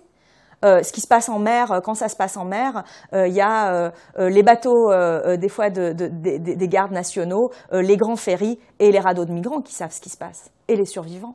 Mais donc le niveau de vérification de l'information baisse, le niveau de la rumeur augmente parce que ces survivants, ils vont aussi dire les choses selon euh, euh, des façons de vivre euh, les événements. Et les façons de vivre les événements, parfois, ils sont presque inaudibles pour ceux qui les ont pas vécus. Parce que vivre la violence, ça, ça nous, ça, ça tord notre perception du réel. Est-ce qu'il s'est passé trois heures sur le radeau? Est-ce qu'il s'est passé deux jours? Euh, euh, est-ce que ce bébé a vraiment flotté? Enfin, je vais pas rentrer dans du macabre, mais, mais en fait, c'est autour de ça. C'est que, c'est que de façon perceptive, des fois, quand on est dans, dans, dans l'insoutenable, euh, on va halluciner. Et c'est ce que dit Michael Tossig. Il dit la violence d'État, c'est la, façon dont l'État, à travers la violence, peut, infuser le réel d'état hallucinatoire. Et ça, en fait, quand on, vit la violence, on, on le connaît, on l'a vécu. Mais après, quand on en rend compte, et c'est là qu'il y a un décalage. Quand on en rend compte, on va produire des rapports, on va être sérieux et, on va vérifier nos sources. Et donc, on ne va pas parler de tout ce qui n'est pas vérifiable. Et donc tout ce qui est rumeur va être mis de côté parce qu'on peut pas, en fait, on n'a pas. C'est comme si on avait des mailles de filet trop grossiers pour pouvoir saisir tout ce qui est de cet ordre perceptif-là. Mais moi, je travaille avec justement, et notamment, par exemple, en Iran. Euh, le, beaucoup des gens qui ont été kidnappés et dont les corps ou, torturés et dont les corps sont rendus aux familles, eh bien, il y a cette rumeur qu'ils ont des cicatrices sur le corps parce qu'il y a eu un vol d'organes sur eux. Leurs organes ont été volés parce qu'il y a beaucoup de trafic d'organes en Iran. Et j'y reviens dans une chronique, c'est dû à la détresse économique et à vraiment au cannibalisme néolibéral dans lequel on vit, où les gens vont en Iran vendre leur cornet, devenir aveugles pour pouvoir subvenir aux besoins de leur famille. Et donc on est, on est dans cette, puisque la vente d'organes est autorisée, qu'il y a tout un marché noir des ventes d'organes, on est dans cette prédation économique poussée à son, maximum absolu. Mais donc il y a un imaginaire aussi du trafic d'organes euh, en Iran. Et je ne sais pas si, si les, les, les, victimes qui ont été kidnappées ont vraiment été euh, euh, ces cicatrices-là sont, vraiment dues à des, prélèvements d'organes. Moi, je ne le sais pas. Les familles le disent. Pourquoi est-ce qu'elles disent ça? Mais en tout cas, ça se, raccorde à un autre imaginaire qui circule dans la société iranienne et qui est celle de cette détresse économique symbolisée par, euh, le trafic et la, vente d'organes. Et pour moi, en tant qu'anthropologue, c'est important d'être à l'écoute, en fait, de tout ça parce que c'est ça l'expérience réelle et vécue du soulèvement pour les Iraniens. Euh, vous voulez un café le, chat, la machine à café est là, je peux l'allumer. Si vous voulez, un café Je veux bien. Ah, mais voilà euh, je, vais faire le café. Alors, pendant que je vais faire le café, euh, j'aimerais beaucoup que vous nous parliez de quelqu'un dont je découvre l'existence. vous, allez nous raconter. et le travail, c'est Nilofar Ahmedi, qui est donc une journaliste dont euh, très rapidement euh, l'État iranien va dire qu'elle est une agente de la, de la CIA, si, si, j'ai bien, si bien compris. Et en fait, elle, joue un rôle absolument clé. Vous, vous l'avez un tout petit peu évoqué tout à l'heure. Il y a pile un an, car en fait, c'est son travail qui va nous permettre de savoir ce qui s'est passé la veille, quelques jours plus tôt, avec cette ronde d'observance, c'est ça, hein, ça le terme Comment on dit en iranien La Gasht Ershad. Euh, gasht, c'est tourner, c'est faire des rondes. Enfin, la ronde. C'est oui, c'est Gasht, c'est tourner. Et euh, euh Ershad, c'est euh, la bonne observation, l'observation du. C'est vrai que ronde de l'observance, c'est le fait d'observer un bon hijab. De voilà. Euh, Alors attendez, attendez, c'est le bazar. Mon micro était éteint parce que figurez-vous que tout va bien, tout va, vous êtes parfait, tout le monde est passionné par ce que vous dites, mais il y a, euh, j'y avais pas pensé, il y a un peu de réverbération. Donc ça veut dire que moi je suis obligé de couper mon micro quand je parle pas pour qu'on vous entende le mieux possible. Et donc tout à l'heure j'ai oublié de réouvrir le micro. Je disais donc que je vais faire un café euh, pour euh, Shura et pour moi. Et eh ben ouais, tant qu'à faire. Euh, et elle va nous parler d'une journaliste euh, qui joue un rôle clé, Nilofar Amadi, c'est ça, euh, qui joue un rôle clé euh, dans euh, le début du mouvement qui a explosé il y a pile un an, à peu près, enfin le 16 septembre, 15 septembre 2022. Je vais faire le café, je coupe le micro, excusez-moi, je vais passer devant la caméra. Bon voilà, c'est comme ça, mais c'est passionnant, c'est génial. donc en fait, Niloufar Ahmedi qui attend encore son, sa sentence en fait et qui risque la peine de mort euh, en Iran, euh, travaillait dans un, journaliste, dans un journal réformateur qui s'appelle Char, ça veut dire euh, l'Orient. et là-bas, elle, c'est intéressant, enfin c'est pas anodin. elle était journaliste sportive. il faut savoir que la question de la possibilité pour les femmes de faire du sport, notamment à l'air libre, c'est-à-dire encore aujourd'hui, les femmes sont interdites officiellement de faire du vélo en Iran. La possibilité euh, d'être sur un skateboard, la possibilité d'avoir accès à des, stades euh, de, sport, euh, tout ça, ce sont des choses qui sont, interdites aux femmes. Et donc, parce que c'est interdit aussi, ce sont des espaces qui ont été extrêmement investis par les femmes. C'est-à-dire que la culture en fait iranienne fait que les femmes sont très sportives, euh, par opposition à, tout ce qui leur est interdit. c'est beaucoup aussi des matheuses et des scientifiques, parce que ça aussi, c'est quelque chose, c'est un, espace à travers lequel elles peuvent justement arriver à, accumuler des points pour essayer de résorber les inégalités structurelles. Je laisse le café. c'est mon premier café que je fais à une invitée, à un invité même. Enfin voilà. Donc je suis tout chose. Euh, mais là, vous pouvez y aller. Je pense que je pense que les gens entendent. D'accord. Donc en fait, euh, euh, c'est des façons concrètes au quotidien de pouvoir résorber les inégalités structurelles euh, euh, dans lesquelles grandissent, euh, évoluent les femmes.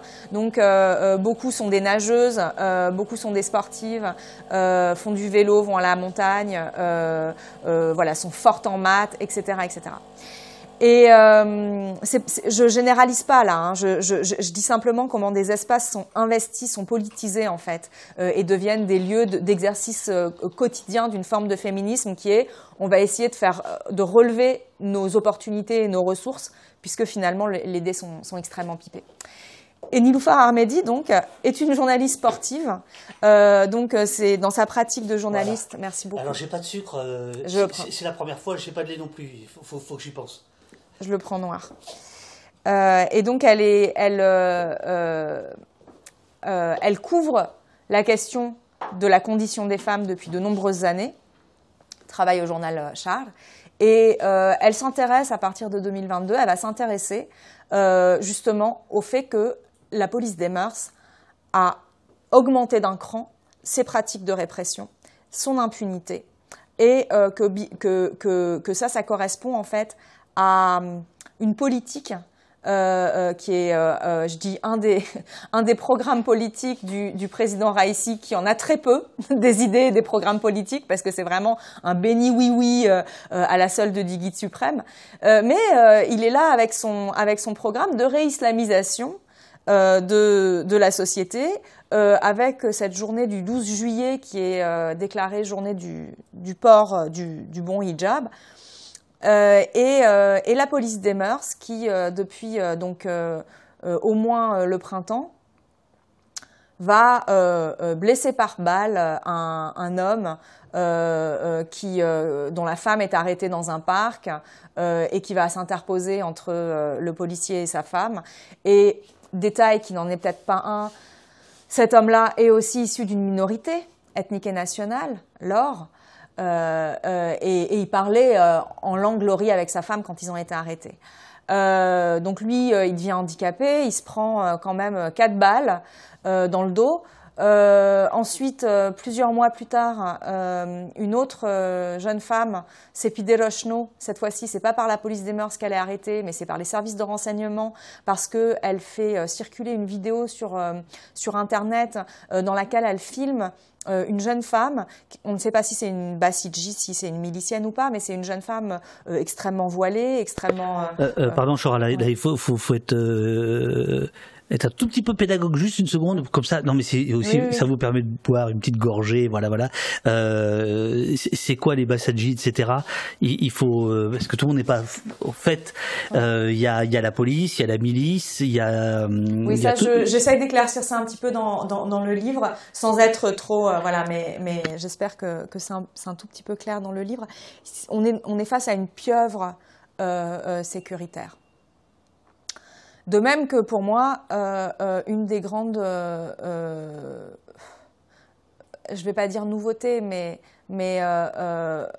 une, des grandes lignes de développement auxquelles il faut être super sensible, qui s'est passée là en 2023 suite au, au, soulèvement après la mort de Naël, l'extrême différence avec 2005, parce qu'on a beaucoup comparé et on a l'extrême différence venait de la répression plutôt que des modalités de, soulèvement et d'organisation dans les quartiers.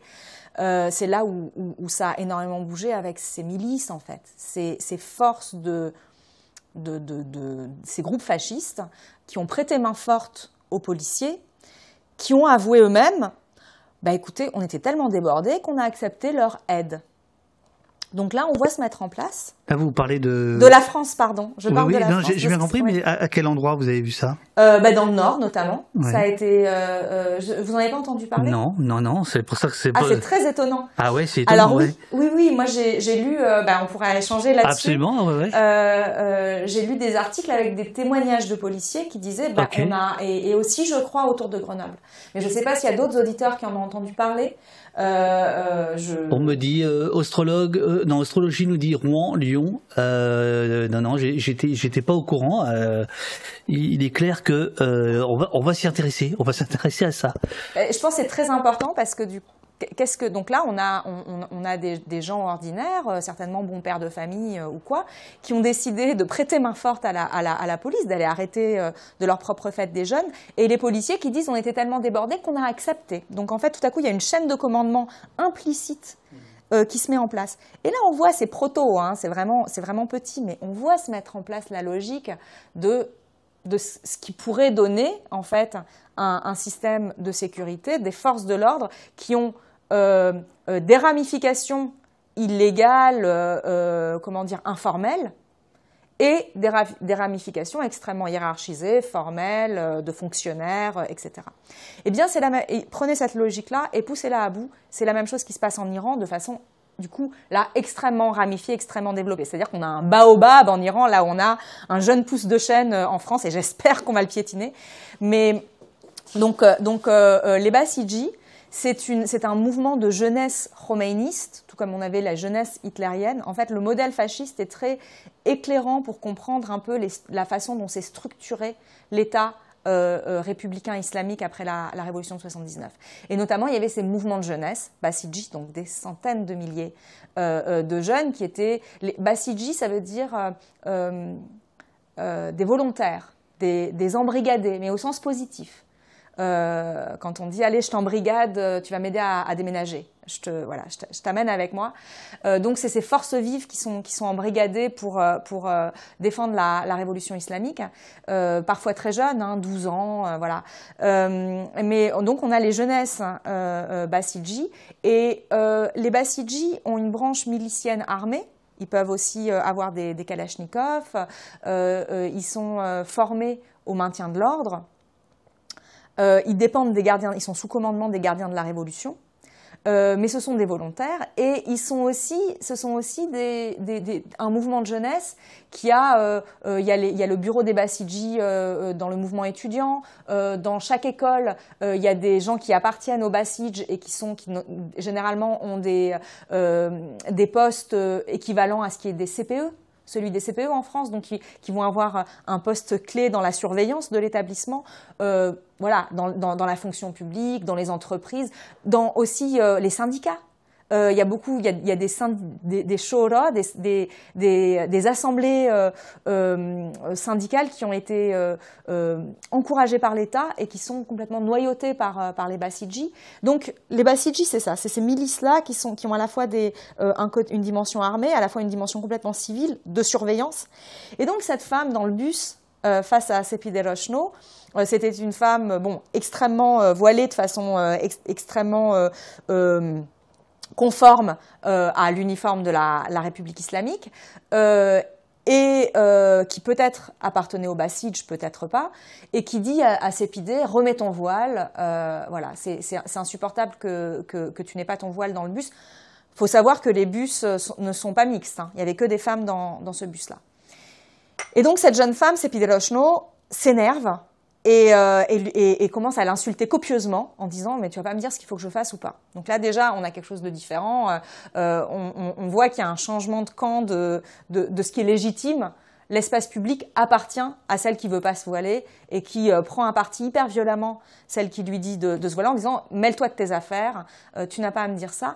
Et là il y a une altercation euh, tout le monde filme tout le monde parce que du coup la, jeune femme pieuse se met aussi à, filmer ses pidées et donc et les autres euh, femmes dans le bus se mettent à filmer aussi la scène etc donc il y a et il y a un mouvement dans le bus. Et là les femmes du bus vont pousser euh, la, la, jeune femme très pieuse voilée qui, qui rappelait à l'ordre ses pidées vont la pousser dehors. Et la poussent hors du bus et ensuite elles applaudissent elles sont contentes. Et cette vidéo là où, où il y a une, Iranienne non voilée qui va ordinaire comme ça, qui, va, se mettre en colère et, tout le bus qui va pousser la gardienne de l'ordre en dehors de cet espace-là, cette vidéo est extrêmement symbolique et elle va faire le tour du monde. Et déjà, elle dit en fait le niveau de ras-le-bol, le niveau de colère et aussi le niveau d'audace auquel est arrivée, cette jeunesse iranienne. Euh, c'est une généalogie, elle nous permet de comprendre en fait comment ces jeunes mêmes femmes, ces, mêmes jeunes femmes vont, descendre dans la rue quelques, semaines plus tard en fait. Et, ça, ça se, passe, euh, ça se passe en juillet et euh, presque immédiatement, Sepidelochnou disparaît les avocats disent on n'a plus de ses nouvelles, elle est kidnappée par le ministère des Renseignements. Et deux semaines plus tard, elle apparaît à la télévision lors de confessions forcées où elle va dire qu'elle a été payée par des agents de l'étranger pour faire cette vidéo, etc. etc. Euh, et, elle a notamment des bleus sur le visage qui montrent que ce sont des confessions euh, euh, extorquées sous la torture. Alors ça, ça, les, les, les, confessions extorquées, c'est un, une habitude chez les autorités iraniennes. quand ça a fait du bruit, de demander aux gens de, de s'excuser, d'inventer des prétextes complètement fallacieux, mensongers, etc et de dire qu'on est des, agents de l'étranger. Alors il y a euh, également un, journaliste qui s'appelait Rouhollah Zam, qui euh, euh, qui vivait en France, qui était réfugié politique en France, qui a été kidnappé en fait également. il s'est rendu en Irak pour une pour une enquête, je crois, et il a été kidnappé là-bas, amené en Iran. Euh, par les services de renseignement et, euh, soumis à des confessions forcées où il a, c'est pareil, il a, il, a, il a expliqué à quel point c'était un agent de l'étranger, un agent de l'ennemi euh, et il a été condamné à mort et exécuté. ça, c'était il y a deux ans. Le, ces confessions forcées, en fait, il y a un, historien qui a écrit un livre à la fin des années 90, tout début des années 2000, qui s'appelle Tortured Confessions, euh, les confessions sous torture, et euh, qui raconte en fait l'histoire des confessions forcées sous le régime du Shah et au début de la République islamique. Donc c'est pas du tout quelque chose qui date d'hier, c'est vraiment une technique de pouvoir absolument essentielle pour comprendre comment est-ce qu'on va euh, impressionner une population terroriser une population à travers cette méthode extrêmement stalinienne des, aveux forcés. moi, dans, euh, dans l'histoire, par exemple, de ma mère, euh, qui a été arrêtée euh, en 1981 et exécutée, dans tuée dans le massacre de 1988, alors qu'elle n'était pas condamnée à mort.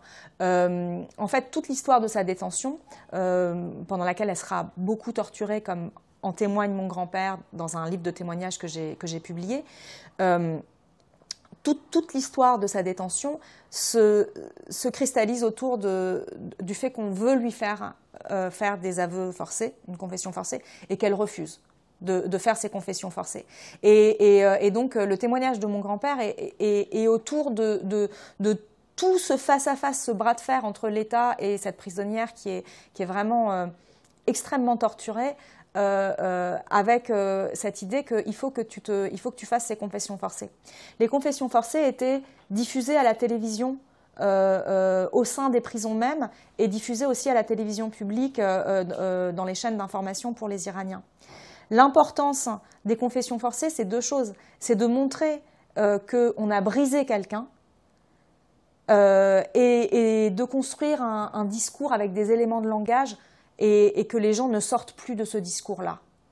Par exemple, et j'en parle dans le livre, euh, ma mère et ma tante appartenaient au parti des Moudjahidines du peuple. On, pensait ce qu'on veut de, ce parti-là, qui est, euh, euh, extrêmement problématique à, mains égards.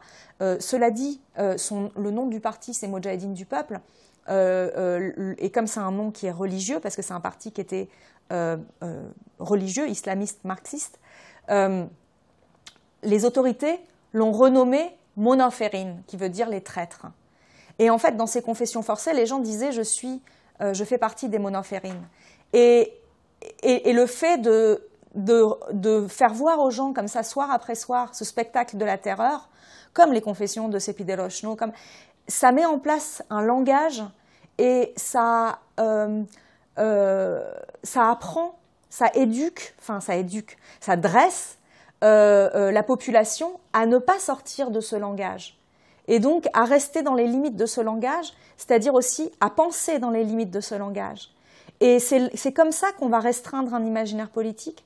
C'est comme ça aussi qu'on va, va euh, tuer le courage comme possibilité d'action. Ça, c'est un des points les plus passionnants de votre bouquin, parce qu'il faut quand même que je fasse le, le, le, petit. Euh, il est 10 heures, donc je fais un petit truc d'étape. Euh, nous sommes avec Chora, euh, qui publie, non pas à l'instant même, enfin ces jours-ci, Femmes, Vie, Liberté aux éditions La Découverte, où elle raconte le soulèvement révolutionnaire en Iran depuis un an.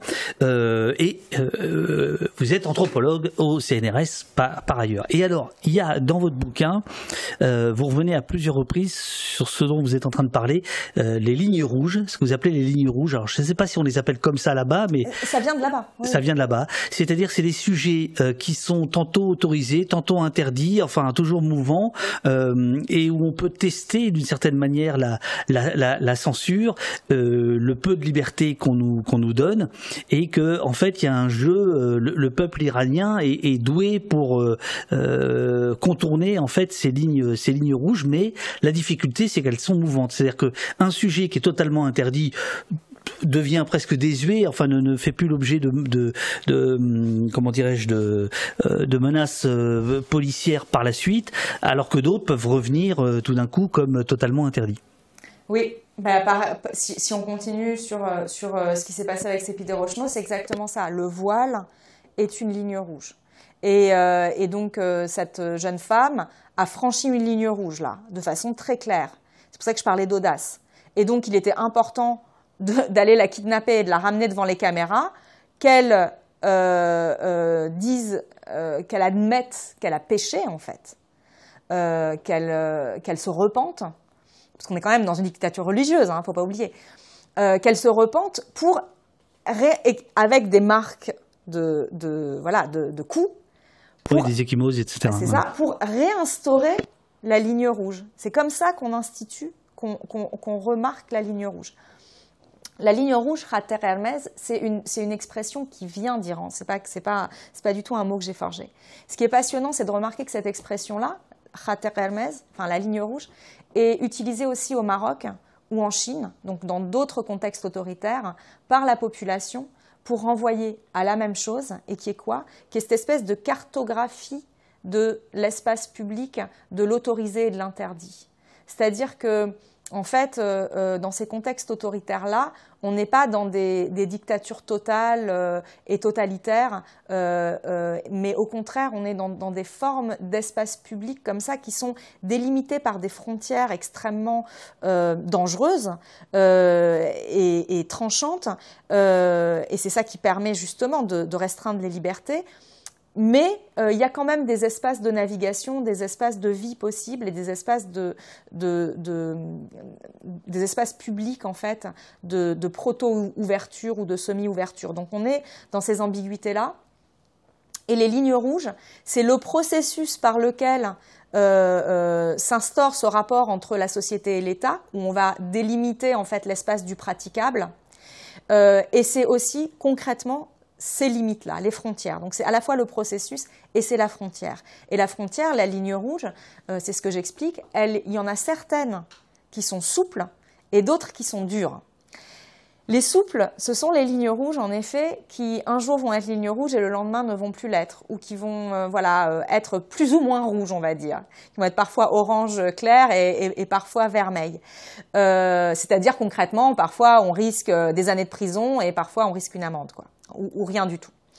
Euh, par exemple, euh, la, question du sida. Donc officiellement, il n'y a pas de sida euh, en Iran parce qu'il n'y a pas d'homosexualité non plus et parce que la drogue est complètement mise sous coupe réglée, etc. Ce qui est absolument pas vrai. Enfin, ni l'un ni l'autre. Bon. et les questions de lutte contre ou de prévention du sida, à un moment, euh, euh, dans l'histoire de la République islamique, ça va être euh, des questions hyper sensibles et les gens vont être enfermés à cause de ça et, donc on, va être dans un dans un tabou, dans un sujet qu'il faut pas traiter. Mais à d'autres moments, ça va être autorisé et il va y même avoir des, des formes de financement, de fonds onusiens qui vont pouvoir être autorisés pour pouvoir aller à certaines ONG de prévention du sida, etc. Donc en fait, on est euh, euh, comme ça dans des lignes rouges mouvantes. Euh, mais par contre, il y a d'autres lignes rouges qui, elles, sont absolument non négociables. Et le, le voile en est un. Et la question de la violence d'État dans les années 80, ou par exemple du massacre de 88 sur lequel moi je travaille, est une ligne rouge. Et donc, juste pour finir là-dessus, c'est parce que euh, ces questions-là sont des lignes rouges non négociables que moi j'ai compris ce que c'était l'importance de la ligne rouge et que j'ai décidé de travailler à distance parce que j'avais plus envie de, de, respecter les lignes rouges, de produire un savoir qui respecte les lignes rouges. Et au contraire, je voulais pouvoir travailler sur les lignes rouges elles-mêmes, comme forme de socialisation, comme forme de mécanisme euh, social. Et c'est pour ça que quand la société iranienne a décidé collectivement de briser la ligne rouge ou de refuser le jeu des lignes rouges, eh ben, j'étais en bonne position pour me dire ah ouais, là il se passe vraiment quelque chose de, de, de, de nouveau. Dans ce contexte, page 45, écrivez-vous, enlever, plus impensable encore, brûler son voile, ou écrire sur les murs contre le pouvoir indique clairement un refus du pacte social. On ne le déserte plus à bas bruit, on le défie avec fracas, peu importe la façon dont la situation évoluera dans un avenir que nul ne peut prédire. Or, ce franchissement implique d'être sorti des mécanismes mentaux qui ont organisé le pacte social tout ce temps, les lignes rouges dont vous parliez à l'instant, depuis bien avant la naissance de la plupart des manifestants. Mm la question du voile, vous en parlez euh, quelques pages plus tôt. Euh, je vais, je vais, soit je lis, soit, soit vous pouvez euh, vous pouvez dire ce que vous voulez en dire. Euh, je, vous donne juste le, le, début. Le voile est en Occident le symbole de l'oppression des femmes dans les sociétés musulmanes. L'attention particulière, fort excessive, accordée à cet objet est un héritage des pouvoirs coloniaux français et anglais qui ont fondé sur ce sujet une partie de leur discours sur les bienfaits civilisateurs de la colonisation. Et après, vous continuez. C'est absolument passionnant, mais je vous laisse peut-être nous, nous, nous, nous développer si je comprends bien, il y a un malentendu de notre part ou d'une partie de ceux qui s'intéressent aujourd'hui euh, depuis la France à ce qui se passe en Iran sur la question du voile. Et d'ailleurs, ce matin, sur Twitter, quand j'ai annoncé votre venue, j'ai eu euh, des commentaires complètement débiles sur la question du, du, du voile. Néanmoins, il y a un malentendu euh, sur, sur notre regard global. Euh, qu'est-ce que qu'est-ce que vous voulez en dire exactement? Alors oui, euh, c'est vrai que c'est une question qui est qui est tellement euh, euh, touchy, qui est pleine d'affect en fait, et ça c'est intéressant aussi. C'est intéressant à, à, à, quel point cette question-là est, est, est, pleine, est, est pleine d'affect et, et de euh, et d'émotions. Euh, mais euh, de fait, en Iran, les, les, deux, les trois grandes différences que je vois, ou les, les, les trois points qui me semblent absolument nécessaires de de bien avoir à l'esprit pour comprendre euh, ce qui se passe, euh, ce qui se passe là-bas, euh, sont les suivants. D'une part, les Iraniennes ne se sont pas réveillées en 2022 en prenant conscience tout à coup de leur domination et du coup en enlevant le voile comme, comme, comme, comme geste en fait d'éveil politique.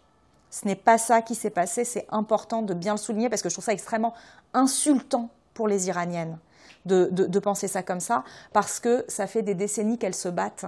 Et elles se battent non seulement avec courage, avec détermination et tout, mais elles se battent avec une intelligence qui a développé des outils et des armes de résistance qui aujourd'hui sont bien utiles à tout le monde, aux écologistes, aux réformateurs, aux étudiants, etc. Je veux dire, elles ont développé une boîte à outils pour la société iranienne, aussi les féministes iraniennes, depuis euh, presque une vingtaine d'années. Donc, les amener, euh, euh, penser comme ça que euh, euh voile égale domination, si on l'a, on est dominé, si on l'enlève, on est libéré, c'est une aberration et, une paresse qui est, qui, est, qui est insupportable à entendre. les Iraniennes, donc les Iraniennes veulent la fin du voile obligatoire les Iraniennes ne veulent plus porter, celles qui sont dans la rue, ne veulent plus porter le voile. Et il y en a certaines qui sont dans la rue qui elles-mêmes le portent, mais ne veulent pas qu'il soit obligatoire. Donc, donc, je ne dis pas non plus que les Iraniennes se battent pour le choix. Les Iraniennes se battent en brûlant leur voile. Mais qu'est-ce que ça veut dire que de brûler son voile? Ça veut dire réclamer l'égalité femmes-hommes. Ce qu'elles ont réclamé sous d'autres formes pendant des décennies. Pourquoi est-ce qu'elles l'ont réclamé sous d'autres formes et pas euh, en s'attaquant au voile Parce que justement, le voile était une ligne rouge et parce que de façon stratégique et politique, on ne va pas s'attaquer à la ligne rouge qui nous exposerait à la mort. Mais on va demander des réformes on, on, essaye d'ouvrir des espaces de négociation euh, euh, d'amélioration possible parce qu'on est dans un contexte et face à un régime qui a montré en 1988 en tuant euh, en quelques semaines des milliers de personnes et en gardant tout ça secret et tabou pendant des années, qui a montré jusqu'où il pouvait aller. Donc face à un régime qui agit comme ça, qui kidnappe, qui torture, qui, tue, on ne va pas au front. On essaye, quand je dis on, c'est la contestation telle qu'elle se définissait dans les années 90 et 2000. On essaye d'ouvrir des, marges de négociation, de rogner comme ça au quotidien. Et donc, on va s'attaquer à toute une série de lois qui, dans les faits, euh, font des, femmes les inégales des hommes. Elles ne sont pas égales. Donc, en fait, la question de la liberté est importante. La question de la liberté l'est tout autant. Et c'est sur la question de la liberté, euh, de l'égalité d'abord, que euh, les, Iraniennes progressent en fait, essayent, se battent, développent des, stratégies de lutte. Et elles essayent de faire changer les lois sur le divorce, sur l'accès au marché de l'emploi, sur euh, l'héritage, sur l'accès à l'espace public, le fait de pouvoir faire du sport, etc. Sur le droit, c'est-à-dire que par exemple le témoignage en justice d'une femme vaut la moitié du témoignage en justice d'un homme. Donc tout ce qui euh, dans l'espace social, euh, euh, au sein du marché de l'emploi, au sein des lois, les rendent les inégales concrètement des hommes, elles essayent de le modifier. Et donc on n'est pas encore sur la question du voile, parce que stratégiquement, on ne s'attaque pas, euh, c'est pas rentable, ça améliore pas la condition que de s'attaquer à ça. On cherche à obtenir l'égalité palier par palier. Voilà pourquoi elles n'ont pas enlevé leur voile, les femmes. C'est pas parce qu'elles n'avaient pas envie de l'enlever. Dès le début, elles avaient envie de l'enlever. D'ailleurs, elles n'avaient pas envie de le mettre. Et elles se sont battues euh, en, en 79 euh, euh, pour ne pas être obligées de, mettre le voile comme, comme le voulait Khomeini, en lui rappelant, en lui disant, mais Khomeini, quand tu étais à Neuf-le-Château et que tu donnais tes, tes entretiens à la presse, tu disais les femmes pourront mettre ou pas le voile. Donc il y a un double discours. Il y a eu un malentendu en fait. Euh, et c'est vrai qu'à l'époque, à l'époque de, de 79, une grande majorité de la société iranienne était traditionnellement, idéologiquement, religieusement, par conviction, favorable au port du voile. Et la grande, le grand exploit de la République islamique, c'est d'avoir rendu les Iraniens laïcs, paradoxalement, de les avoir totalement dégoûtés de la religion en en faisant euh, une violence d'État. Aujourd'hui, une grande majorité euh, des femmes iraniennes ne porteraient plus le voile si, si, elles pouvaient ne plus le porter. Moi, je me trouve en fait dans une situation délicate où j'essaye de poser les choses avec,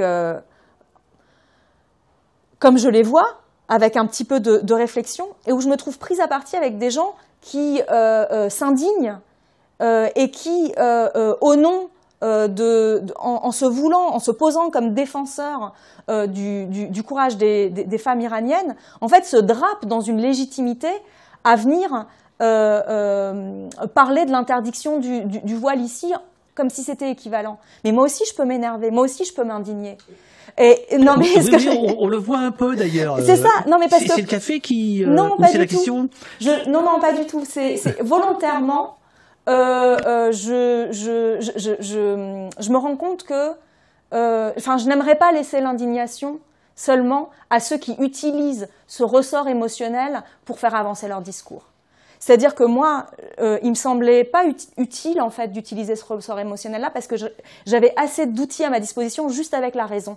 Je pense qu'on peut déglinguer de façon extrêmement raisonnable et posée euh, cette équivalence qui n'en est pas une et qui est un contresens absolu entre le fait d'interdire le voile ici et le, et le fait de se battre pour, pour interdire son obligation en Iran. Je pense qu'on n'a pas du tout besoin de s'énerver. Mais j'aimerais pas laisser euh, euh, l'indignation et, l'émotion au seul profit et au seul bénéfice de ceux qui n'ont pas d'autres arguments, si vous voulez. Donc moi aussi, je m'énerver. Et vous êtes parfaite. Euh, sans, sans, donner de, de nom, euh, c'est plutôt des gens à gauche, à droite, qui ici en France euh, se, se, trompent de combat, euh, selon vous C'est juste pour comprendre. Je pense qu'en fait, le gros, le, je pense qu'en fait, le, la, la, grande tragédie, c'est que, c'est que, c'est que cette question-là est transversale à la gauche et à la droite et, c'est à une partie de la gauche et à la droite. Et c'est la grande tragédie. Donc euh, quand je dis que les Iraniennes se, brûlent leur voile par opposition à l'État, brûlent leur, voile comme, leur voile comme arme de lutte stratégique, sont pour, euh, pour, pour l'abrogation de l'obligation du voile. Mais ça, ça ne veut pas dire qu'elles soient pour l'interdiction du voile en Iran, parce qu'il y, y a, encore euh, de nombreuses Iraniennes qui portent le voile par, par conviction et par choix et, et, personne va aller leur interdire ça. Je veux dire, ça serait complètement aberrant que la première chose que fasse un mouvement euh, qui se bat pour la liberté euh, soit aller euh, à interdire à, un grand nombre de femmes qui portent le voile dans leur pays parce que c'est leur tradition, c'est leur religion, etc. de le faire. Elles s'en fichent en fait, les Iraniennes, c'est pas leur problème parce qu'elles n'ont pas justement ce rapport affectif de répulsion et d'aversion au voile. Pourquoi elles n'ont pas un rapport affectif de répulsion et d'aversion au voile des autres, hein, parce qu'au leur, elles l'ont. Elles détestent le voile qu'on oblige à leur faire mettre. Elles le brûlent. Mais par contre, le fait que leur tante, que leur grand-mère, que leur mère, elle soit voilée, ça, ne les dérange pas? Que leur amie soit voilée, ça ne les dérange pas? De nombreuses photos ont circulé de, lycéennes, une était voilée et l'autre n'était pas, et, euh, et, elles se battaient dans la rue. Et donc pourquoi, pourquoi est-ce que euh, cette aversion est, présente en France et, elle ne l'est pas en Iran? Parce qu'en fait, ce qu'on déteste dans le voile, ce n'est pas uniquement ce qu'il symbolise en termes de domination et d'inégalité des femmes. Pourquoi est-ce qu'on ne déteste pas la kippa? Pourquoi est-ce qu'on ne déteste pas euh, le turban sikh? Euh, euh, qui sont aussi des formes de soumission de, l'homme à Dieu. C'est bien vous qui avez écrit le livre. parce que ces deux exemples sont dans le livre. Oui, mais c'est parce que c'est toujours sur le corps des femmes que ça, que ça se passe. et, donc, et donc faire du corps des femmes, en fait, un livre euh, qui écrirait ou serait écrit en fait les valeurs d'une société, moi ça me, ça, me, ça me, dérange et ça me gêne. Et c'est là euh, euh où, se, euh, où, se, situe mon indignation.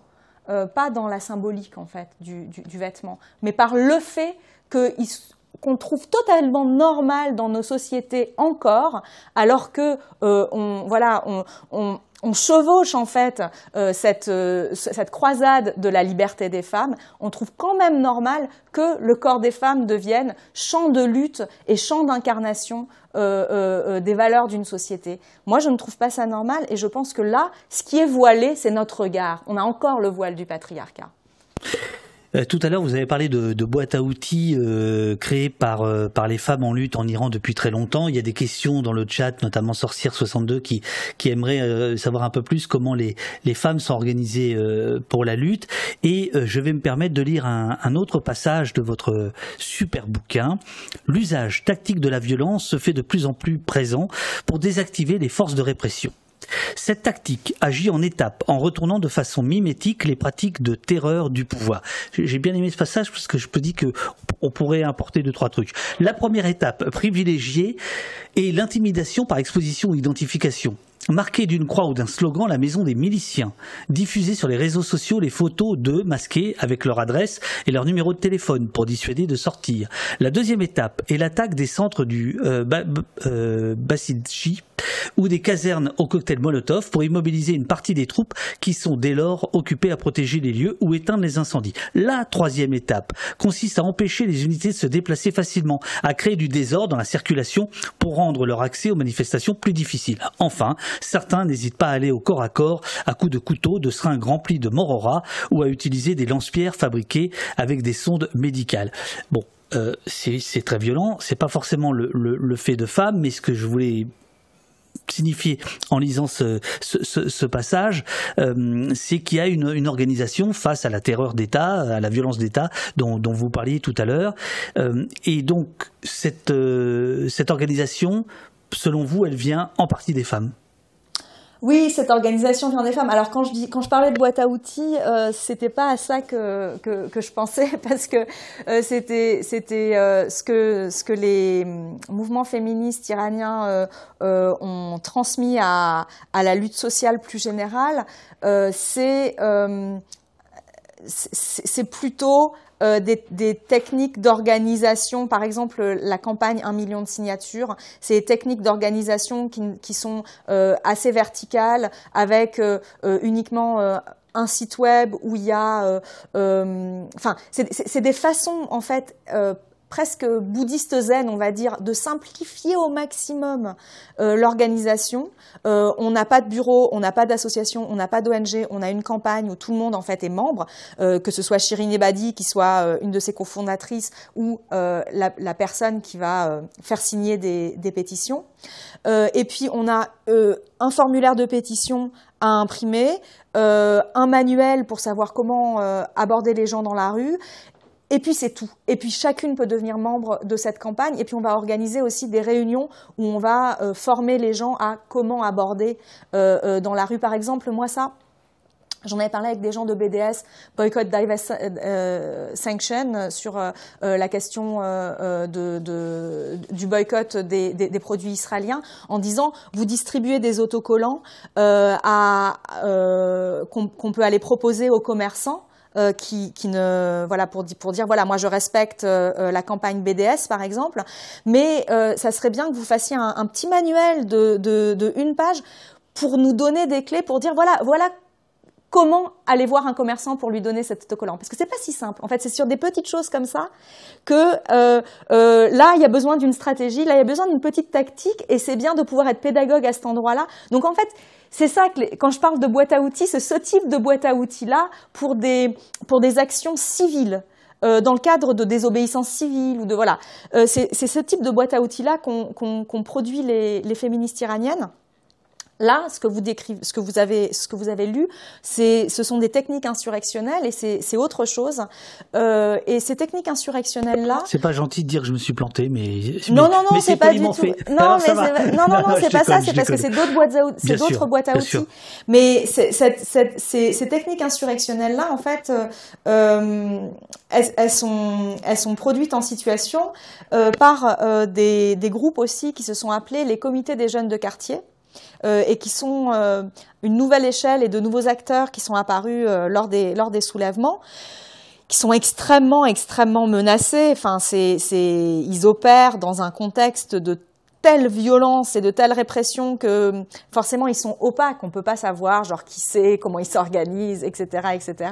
Mais ce sont des groupes qui existent, qui produisent des communiqués. Ce sont eux, par exemple, qui ont euh, marqué qui, ont, qui, ont, inventé la temporalité du soulèvement. Ce sont eux qui, au bout d'un moment, quand les choses devenaient vraiment, vraiment difficiles et tendues, on n'était plus tous les soirs dans la rue, mais c'était plutôt au niveau des universités euh, que se passait le que au quotidien il y avait des il y avait des manifestations que la rue était prise mais par contre euh, il y avait trois jours euh, à toutes les deux trois semaines il y avait trois jours de grève et de, soulèvement. Et donc c'était les comités des jeunes de quartier qui euh, décidaient de quels trois jours et qui appelaient euh, euh, à ces trois jours-là, etc.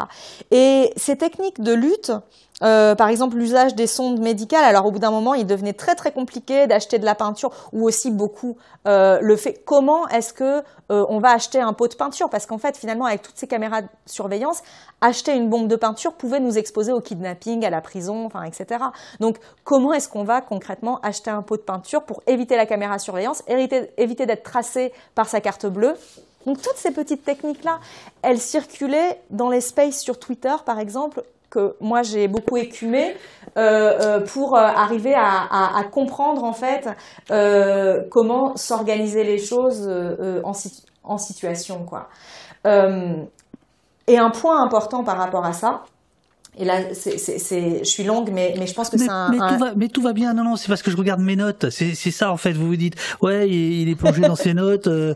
Non, non, non, vous êtes passionnant, tout va bien. Donc, c'était simplement, si, si, je peux finir, donc ce, ce, lien que je voulais faire entre les deux. Donc, j'ai parlé de la technique, de la boîte à outils des, des réformistes, euh, euh de ces, ces, ces, ces féministes euh, de la campagne Un million de signatures, par exemple.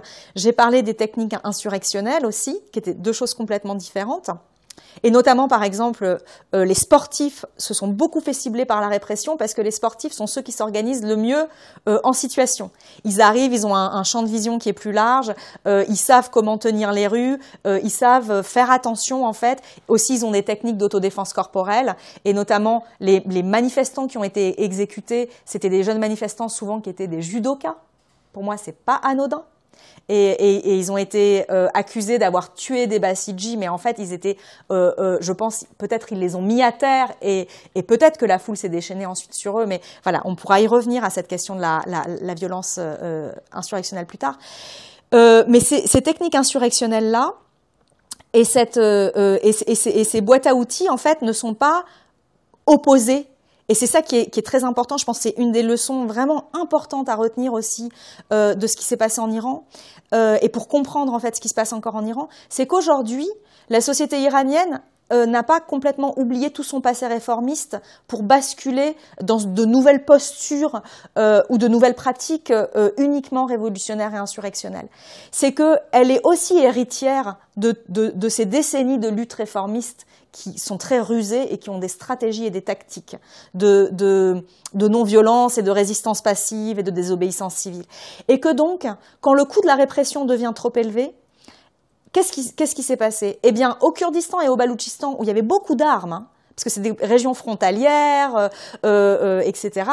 Il y a énormément d'armes, mais on n'a pas vu une seule arme dans la rue par les manifestants. Et au contraire, ils étaient en cocktail Molotov, ils étaient avec leurs frondes, etc. Et donc, il y a eu une discipline et, un choix stratégique de ne pas armer la résistance pour ne pas tomber dans un, euh, schéma syrien parce que la République islamique ne demandait que ça. Elle voulait s'ouvrir l'autoroute de dire c'est la guerre civile, allez hop, on y va. Et donc euh, euh la, résistance ne s'est pas armée stratégiquement, euh, les choses n'étaient pas encore là. Et il y a eu une discipline pour ne pas tomber dans la résistance armée. Et au contraire, qu'est-ce qui s'est passé? On est allé relocaliser la lutte dans des techniques héritées du réformisme, qui étaient justement ces techniques de désobéissance civile, ces espèces de stratégies de corrosion au quotidien, etc. Et donc ce repli stratégique de la population iranienne qui ne descend plus dans la rue parce que maintenant, voilà, on se fait kidnapper, torturer, euh, euh, violer, le corps n'est pas rendu à la famille. C'est bien trop coûteux d'aller dans la rue ou bien exécuter. C'est bien trop coûteux d'aller dans la rue. Donc, on va relocaliser la résistance juste en dessous du seuil, de là où ça nous coûte trop cher, on va prendre des risques, mais en calculant toujours et en étant dans ce rapport à l'État extrêmement rusé, extrêmement louvoyant de corrosion au quotidien. Et donc là, on va reprendre la boîte à outils euh, euh, réformiste euh, dont je parlais tout à l'heure. Et ces deux choses-là ne sont pas exclusives l'une des autres. C'est ce que montrent aussi les luttes féministes en Amérique du Sud, par exemple, Ni Una Menos, l'Assemblée féministe en Argentine qui a obtenu beaucoup de choses et qui est comme ça dans, euh, un assemblage extrêmement stratégique d'une pensée radicale et aussi euh, de façons de faire qui peuvent emprunter euh, des moyens beaucoup plus réformistes notamment adresser des demandes à l'État quand il le faut, etc., et qui sont pas dans une dans, un dogmatique, dans un dogmatisme justement de, de dans un qui sont dans un pragmatisme de la lutte? Alors je, je voudrais vous, vous, je voudrais vous rassurer. Hein. Euh, TechPouf FE nous dit ouais c'est top. Euh, euh, Citadel nous dit on est là pour profiter de ce type de propos longs. Euh, Anka 26 vous dit on peut encore écouter des heures. Euh, voilà donc vous voyez euh, et si vous voulez un café vous me dites ah, moi j'adore faire le café j'en ai plein et il y a, y a, des tasses et il y a tout ce qu'il faut. Non je vais encore m'énerver. Ah ouais c'est bien c'est bien c'est bien c'est bien. Euh, dans, dans dans ces dans ce décor on va dire de de risques à prendre, de risques mesurés, qu'on mesure, etc. Il y a évidemment euh, l'avènement euh, euh, du, du, du, du, numérique qui traverse votre, votre livre. J'aimerais bien qu'on y vienne, mais d'abord je voudrais qu'on vienne à cette police dont vous nous parlez, page 140, dans votre, dans votre journal. Enfin, c'est pas un journal, c'est une chronique de, de, de, de, cette révolution qui est, qui est en cours. D'ailleurs, peut-être d'abord juste en, en quelques mots, aujourd'hui on en est où? En Iran le Monde fait sa une ce matin là-dessus, euh, en disant que c'est à bas bruit maintenant. Ah oui, mais en fait aujourd'hui, bah, c'est ce que je viens de vous, enfin c'est à bas bruit, mais en fait il faut il faut remettre le bas bruit dans le contexte de des pratiques de lutte hein, euh, que la société iranienne connaît depuis longtemps. Donc en fait, elle a pas dit son dernier mot, c'est un millefeuille en fait, c'est stratifié. On passe d'un niveau à l'autre. Donc on est passé du niveau insurrectionnel à, un autre niveau, mais c'est d'une grande intelligence. Hein, et, et l'objectif reste le renversement et la valeur cardinale reste le courage. Donc en fait, on, on garde à chaque fois, c'est voilà, euh, on n'a pas. c'est vrai, c'est bien sans café aussi. Hein, vous en sortez très bien. Euh, mais où est-ce qu'on en est aujourd'hui? Demain, euh, le 16, c'est euh, les, les, un an exact de, de la mort de, de Gina. Massa Amini. Ce qui est absolument sûr, c'est que l'Iran d'aujourd'hui est radicalement différent de celui dans lequel Gina a vécu. Il se passe des choses aujourd'hui qu'elle n'aurait pas pu imaginer voir en fait. Dans la rue, des filles qui se baladent sans le voile, euh, des propos qui sont tenus, euh, euh, un faire-corps de la nation, des formes de solidarité, la place qu'ont les Kurdes et les Baloutches et les réfugiés afghans désormais dans l'imaginaire collectif iranien. Si cette même Gina euh, venait se re-balader dans les rues de Téhéran euh, avec son accent kurde, avec son voile euh, mis comme il était mis, pas particulièrement mal, mais voilà, relâché, voilà, la, la, réalité auquel elle aurait à faire face serait différente. Cela dit. Oui, pardon. Ce, ce, matin, je voyais euh, des mouvements de, de blindés. Euh, à dans sa ville natale. De, voilà, de, de l'armée euh, euh iranienne, hein, pour, pour empêcher les rassemblements. Vous parlez beaucoup, et c'est absolument fascinant, de l'importance du deuil en Iran, puisque on fait le deuil trois jours après, sept jours après, quarante jours après, je crois. Vous expliquez que la, la, la quarantaine, c'est extrêmement important et que tout a été fait pour empêcher les rassemblements, mais qu'il y a quand même eu des rassemblements. Donc, probablement que euh, demain, 16 euh, septembre, pour les un an, euh, il risque d'y avoir des, des, des, des, des soucis. Mais ce que je veux dire par là, c'est que la, la, notion de deuil est, est, très forte. Elle, elle, est codifiée finalement en, en Iran. Enfin, c'est la quarantaine, par exemple. J'ai tout appris dans votre truc. C'est assez beau, quoi. C'est-à-dire, c'est le moment où on dit bon, voilà, le temps suspendu euh, est, est, un peu terminé. Et il faut reprendre la vie, les habitudes, mais le, le deuil est toujours là. Et bref, c'est et, donc, euh, par, rapport à, par rapport à la situation, vous y rajoutez quelque chose? Oui, je voulais rajouter quelque chose par rapport à la situation, c'est que c'est que malgré ce, ce, cette photographie-là, en fait, enfin ce portrait, euh, en fait, euh, euh, le régime iranien, l'État iranien est ressorti dans une espèce de majesté de sa stabilité et de sa normalisation sur la scène internationale euh, après le soulèvement. C'est-à-dire qu'on a eu un basculement en 2023, et là c'est la façon dont les différents niveaux, les différentes échelles géopolitiques, intérieures, extérieures, régionaux, mondiaux, euh, s'articulent euh, les uns aux autres. Mais c'est à partir de 2023, il a été clair que les rivaux de l'Iran sur la scène internationale, donc l'Occident, l'Arabie saoudite par exemple, ne souhaitaient pas euh, la déstabilisation de ce régime. Et euh, se sont servis, en fait, à partir de janvier 2023, il y a eu des négociations directement entre les États-Unis et le guide suprême, au plus haut niveau, parce qu'avant, c'était toujours les gouvernements euh, le ministère des Affaires étrangères iranienne qui négociait, avec officiellement l'opposition du guide qui voulait pas négocier. Là, c'est le guide qui directement le bureau du guide et, et les États-Unis qui mènent des négociations depuis janvier dernier. Qu'est-ce que cela veut dire? Cela veut dire que les États occidentaux se sont assis sur les acquis de la rue iranienne, qui avaient mis le régime à genoux, qui l'avaient fait trembler, et donc du coup qui euh, euh, mis le régime en situation de faiblesse. Les, Occidentaux se sont assis sur ces acquis-là pour négocier avec la République islamique en situation de faiblesse, parce qu'elle ne négocie que quand elle est en situation de faiblesse, et du coup lui tendre la main pour se relever et débloquer des fonds pour pouvoir irriguer sa répression, et la normaliser, et montrer à toute sa clientèle qu'il ne serait pas judicieux de déserter aujourd'hui et, de faire défection, parce que, en fait, à l'ordre, à l'échelle globale, on souhaite le maintien de cette République islamique qui, par son impérialisme dans, la région, permet aussi de maintenir l'ordre, d'être une espèce de gendarme hein, de, l'ordre mondial. Faut pas, voilà, faut pas se leurrer là-dessus. J'en viens donc, si vous voulez bien, à cette police, page 140, dont vous nous parlez, la police de l'espace. Ah, j'adore le, nom, enfin j'adore, euh, évidemment, hein. euh, c'est parce que j'aime Orwell, quoi. La police de l'espace de production et d'échange de l'information, appelée aussi... La cyberpolice la cyberpolice. Euh, donc cette cyberpolice, qu'est-ce qu'elle fait, qu'est-ce qu'elle traque et comment comment elle le fait? Alors la cyberpolice a été mise en place par euh, Mahmoud Ahmadinejad en même temps, enfin c'est le, même type de projet que la police des mœurs, hein, qui a aussi été mise en place par Ahmadinejad. Donc Mahmoud Ahmadinejad, je ne vais pas faire d'histoire cette fois-ci, je vous promets, mais euh, il est arrivé au pouvoir. Il est arrivé au pouvoir en 2005. Il s'est maintenu après le, mouvement euh, euh, vert, donc toute cette crise politique, cette demande de, changement qui a été réprimée en 2009. Et justement en 2009, au moment où il a réprimé le mouvement vert, euh, il, a mis, il a commencé à mettre en place cette police, cette cyberpolice.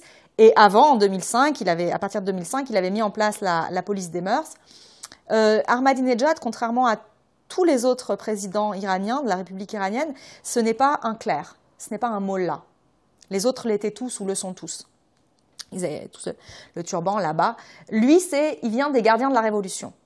D'ailleurs, c'était un sous-fifre de la répression et de toute cette violence d'État dans les années 80. Il était tout jeune, Pastaran, gardien de la Révolution, puis il a, il a gravi les échelons. Donc il vient du corps des gardiens de la Révolution, donc il est vraiment, son âme est sécuritaire. Et donc il a commencé à forger des polices comme ça quand il est arrivé au pouvoir, à restructurer le ministère de l'Intérieur, à faire une grosse purge, voilà, et à, à, faire ces polices-là. Et, la cyberpolice, euh, eh bien c'est, oui, c'est une police de l'espace Internet.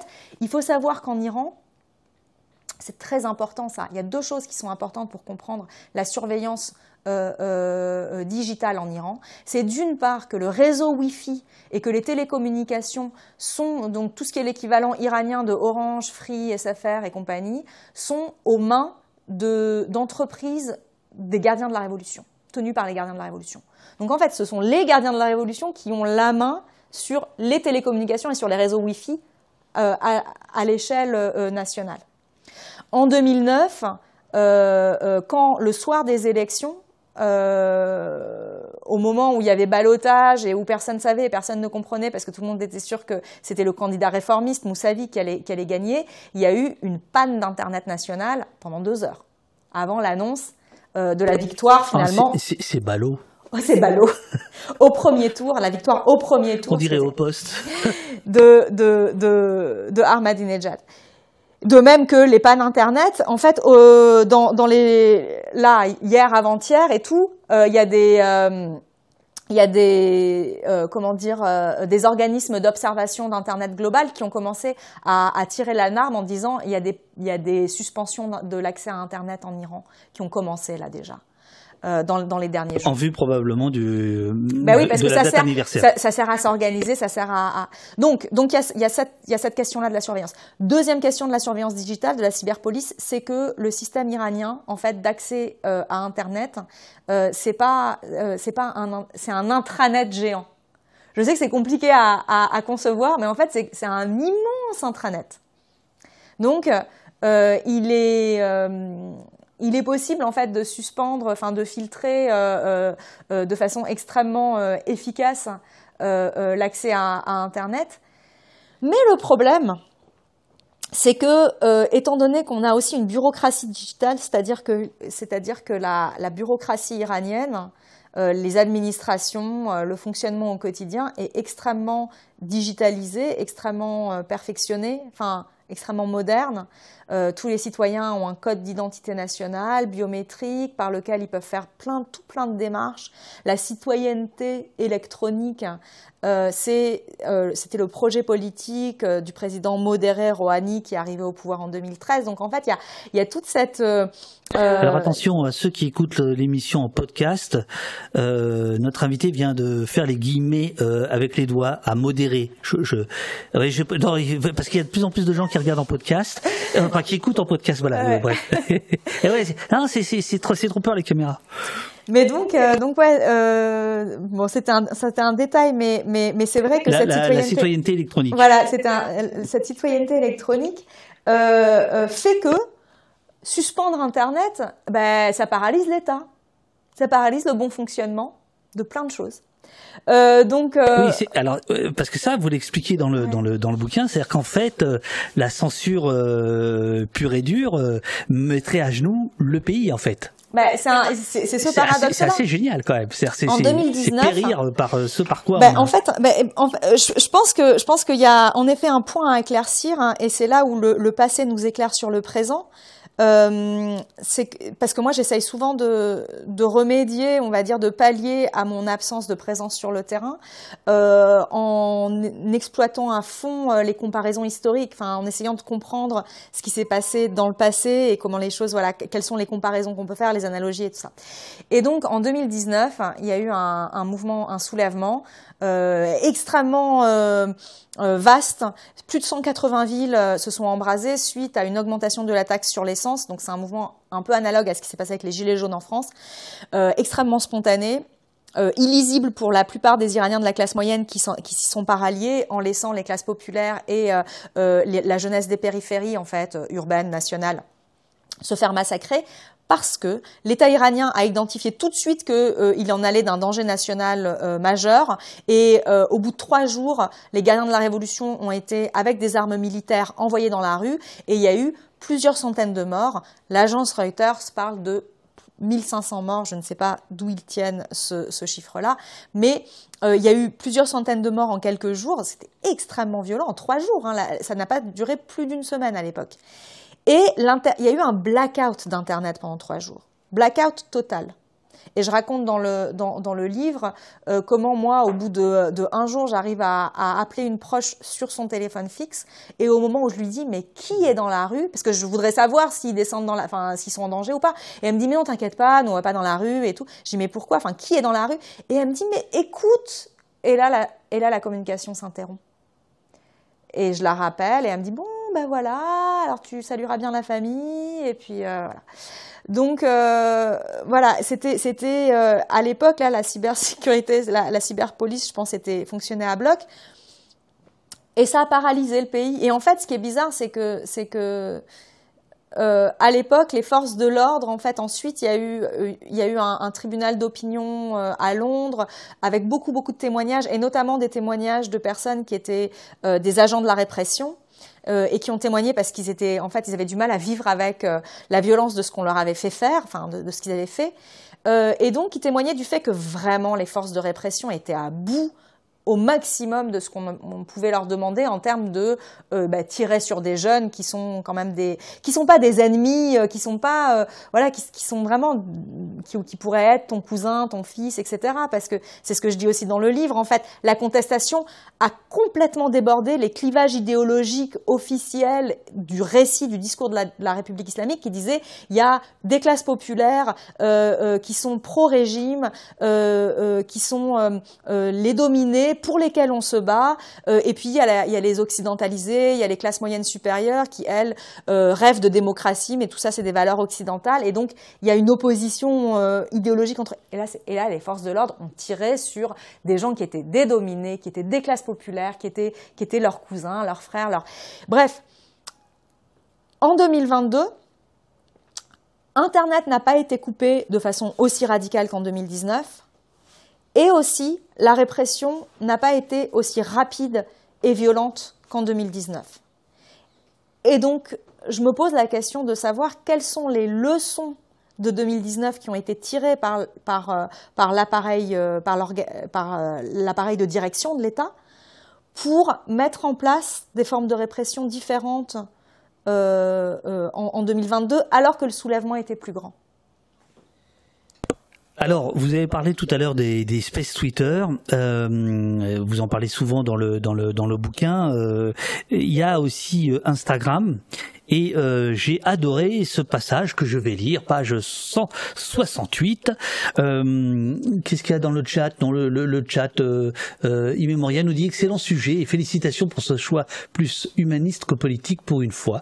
Euh, je, je, je on, on, reviendra tout à l'heure sur la, la démarche de Chora, sur, euh, sur, sur votre démarche et notamment sur le. Bon, je, je, je non, je, je dirai tout à l'heure. Je reviens. Instagram. Des dizaines de vidéos circulent, issues des comptes Instagram des jeunes gens disparus ou tués. Cette façon de mobiliser les archives de ces vies fauchées retourne l'usage des réseaux sociaux. Ces fabriques du narcissisme contemporain, avec leurs codes esthétiques et d'usage, deviennent aussi des lieux d'opposition aux fictions du pouvoir républicain islamique. C'est la micropolitique de la story Instagram. Cette forme paradoxale de résistance retourne la production la plus formatée, la plus apolitique politique la plus réifiée, la plus aliénée au mode de consommation capitaliste, en un geste de dissidence.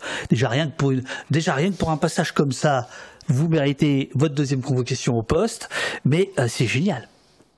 Bah, en fait, oui, c'est ce que je dis un peu plus tard en citant Foucault. La résistance part toujours du point d'application du pouvoir.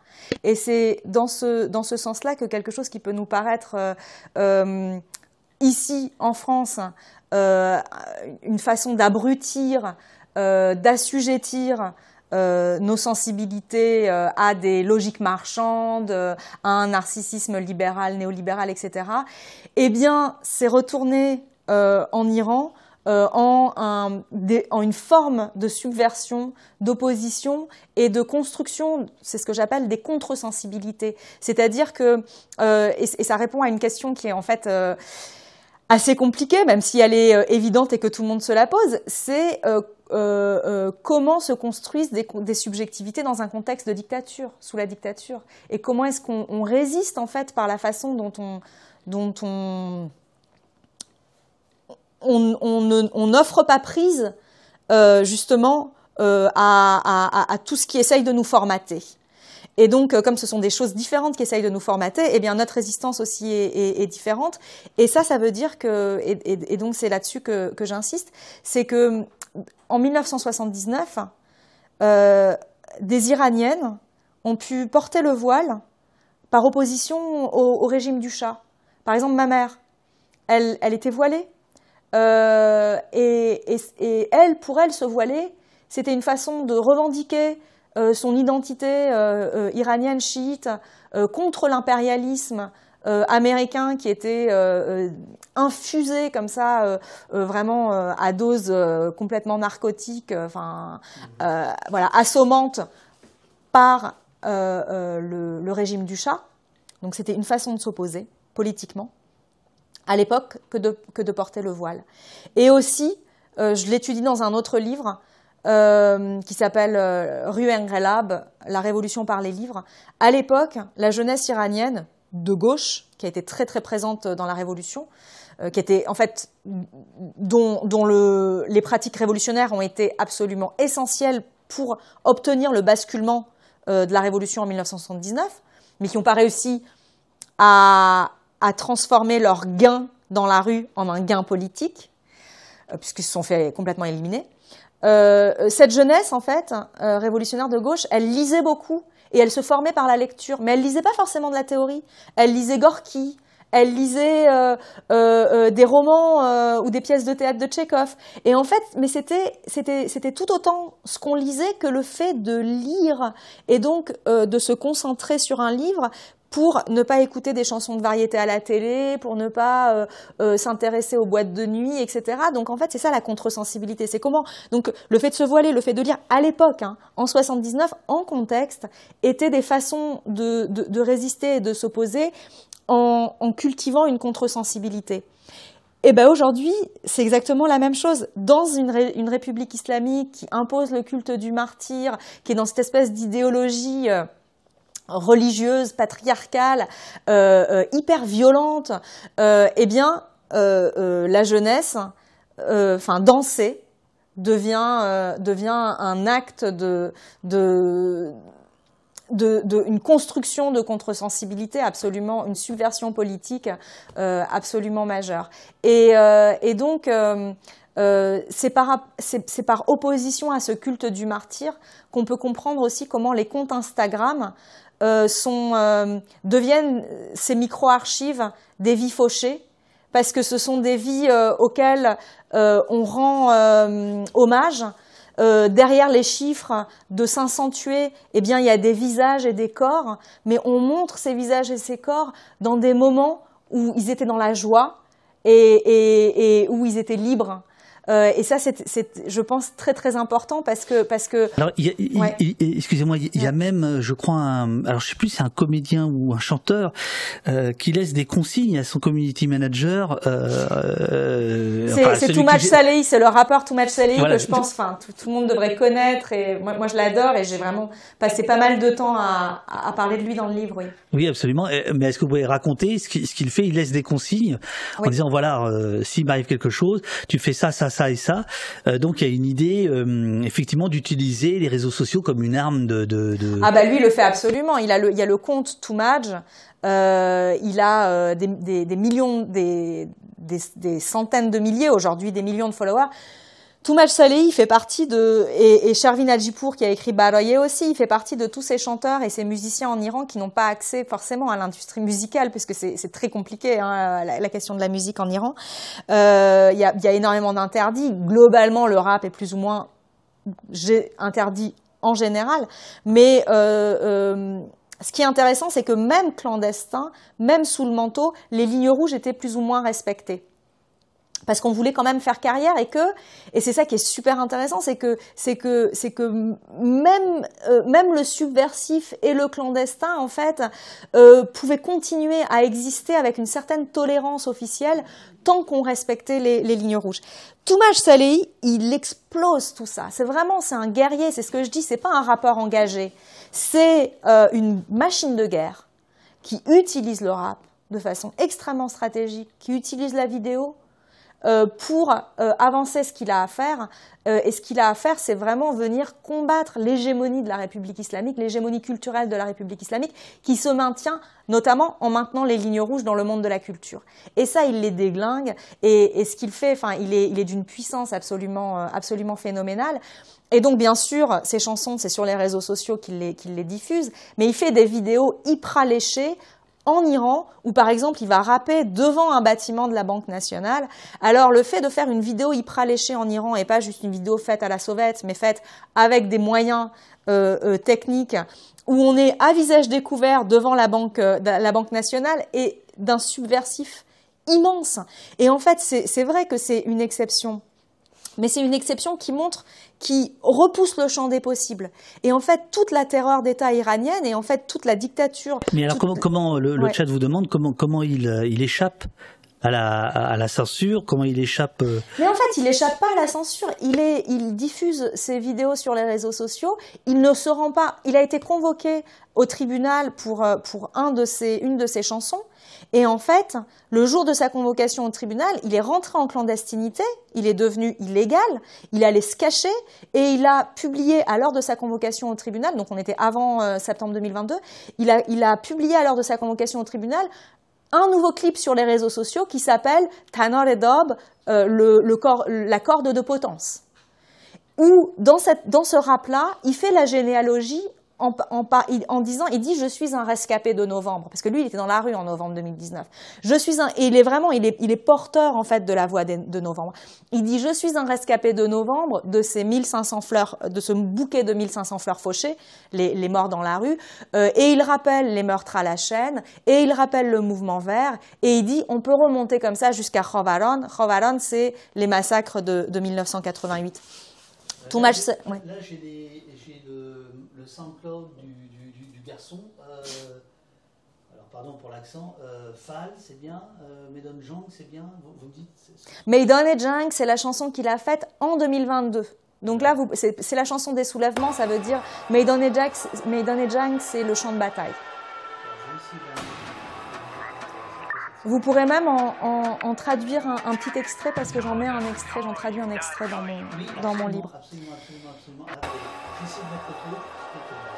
eh ben, en attendant, je, je, finis sur cette question de, de, de Toumaj, qui euh, en effet va se servir de son compte sur Twitter et, euh, et, et euh, il est en clandestinité à partir du moment où euh, euh, il ne vient pas à sa convocation au tribunal et donc il est encore en clandestinité là en 2022, il participe au soulèvement, etc.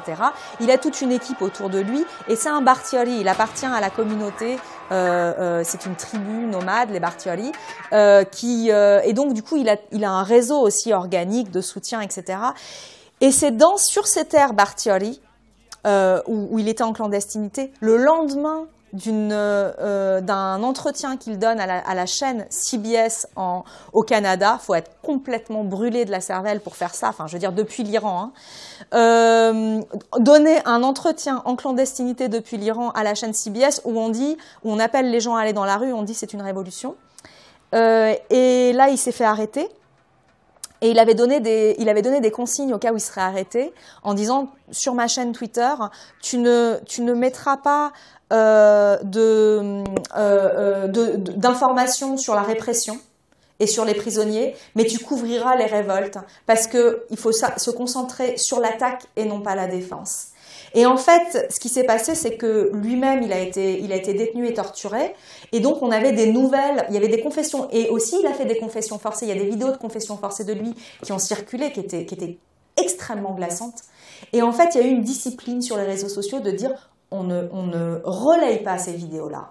Et, euh, et, cette discipline a été relativement, euh, euh, elle a été si bien respectée que moi, enfin voilà, c'est, par un tweet qui disait on ne relaye pas la vidéo que j'ai même eu, eu nouvelle de la vidéo, eu information qu'il y avait, qu'il avait ces confessions forcées. Et en fait, c'était un, c'était un phénomène assez incroyable où on avait par d'autres sources des informations comme, comme quoi euh, euh, des doigts avaient été cassés, que de tout match avait été cassé, qu'il avait perdu euh, l'usage d'un œil, qu'il était à la torture en isolement mais que son compte Twitter à lui disait encore les étudiants ont besoin de relève devant les beaux-arts d'Isfahan. Et donc en fait c'est c'est ce que j'appelle les, les, deux corps. Vous savez, la ouais. elle est là en fait. Elle est où? Elle est là, elle est juste là. Non non non non, devant moi, devant vous. Non, là. Ah d'accord. ah oui, je suis en train de, je suis en train de regarder là. Vous êtes en train de regarder la lumière. Ah oui, d'accord. Oui, euh, ça, ça, ça, attire le. Ouais, bien sûr. Euh, et donc, euh, et donc, on a, on avait, euh, on avait ce phénomène des, des deux corps du, du, résistant où en fait on avait, euh, tandis que le corps réel en fait physique de Toumadj était torturé et qu'on le savait et qu'on, on, on, eh bien, son corps digital, son compte Twitter euh, continuer à nous donner des consignes euh, euh, sur le, soulèvement. Quoi. Je, vous propose qu'on écoute cette chanson en hommage au courage de ce monsieur et de, tous ceux qui l'entourent et de tous ceux qui font, ça. Donc je, je mets le morceau, il est là. Normalement, vous devriez l'entendre chez vous. Nous, on l'entend pas ici, mais il passe.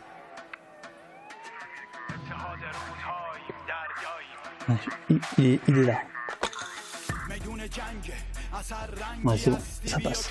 Ça va Le وقت ساختن تو دل دشمن بدون ترسه میدون جنگ دارا و ندار از هر قوم تبار مثل فشنگ قطار میدون جنگ تیغه شمشیر عشق شهامت و زین کن و جنس سپر وفا فصل اتحاد مرگ اختلاف افتخار تکه کنم به هم وطن بشم تکه گاهش شروع خروش و تقیان مردمه چشم ساره فصل سمزدایی وسط باز و حزب باد هر تفکری که داری با هر دین و آین. کنارمون بیست سالها کنار تیستادیم. ما نره خشم هزار بی صداییم شورشی کمریشه انقلابی داریم. عرب و آشوری ارمنی ترکمن مازنی. سیستانی و بلوچ و تالش و تات و آذری. کرد و گیلک لور فارسی قشقایی. ما اتحاد رودهاییم دریاییم. ورزشکار و هنرمند دست فروش تا کاسب. از محصل و معلم مهندس تا کارگر. می‌کنیم کرگوش دیکتاتور رو با ساز حق. زن زندگی آزادی میجنگیم تا پای مرگ. شونه به شونه پا به پا دیوار دفاعی باورم به هم بستگی مثل ایمان الهی مثل مسخ دین مثل مجنون بی باکسینه چاکی میران. تومه مطیع این بیگانه ها نیست. میدون جنگه اثر رنگی هستی. بیا که بدون تو یه خونه لنگه میدون جنگه بیا که بخت تاختم. تو دل دشمن بدون ترسه میدون جنگه دارا و ندار. اثر قوم تبار مثل فشنگ قطار. میدون جنگ تیغه شمشیر شهامت و زین کن و جنس سپر وفا. دستای گره تو دست هم جهان تو دست ما. دانشجوی قهرمان تا خیابون و رپ فارس. ایران و فروختن رفیق رفت خونت به باد. وقت تصفیه می‌ذاریم جلوشون صورت حساب. میدون جنگ خورشیدو گرفتن. خواب خوش به شب نزاریم براشون. نه تلاطمم. موج دارم. پشتوانم به ایرانه به میلیون بدهکاریم به این خونه آزادی رو آبادی رو بدهکاریم و شادی رو واسه دیکتاتور و شغالاش و حامیاش. بند و گرفتاری رو. میدون جنگ. جان ازم پا پس نکش. با جنم با هم تهش رو می‌بینیم. چون فت می‌کنیم. می‌بینید که جنگی شدیم.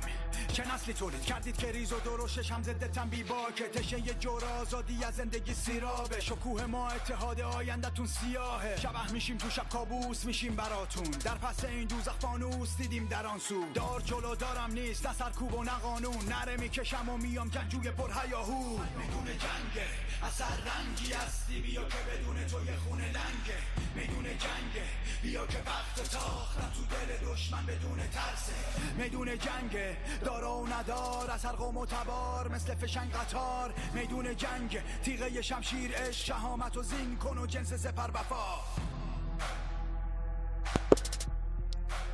Meydana sen çıkacaksın.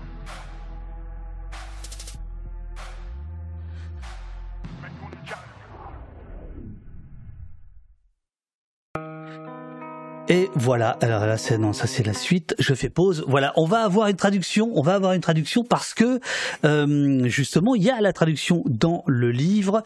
Alors, hop, je mets la scène du haut. Voilà, hop, je remets votre son. Donc en effet, on a fait du café. À ce moment-là, il y a quelqu'un qui a frappé à la porte, qui m'a apporté le courrier. Ah non, mais c'est du délire. Depuis qu'on a un studio, c'est la belle vie, franchement. Euh, voilà.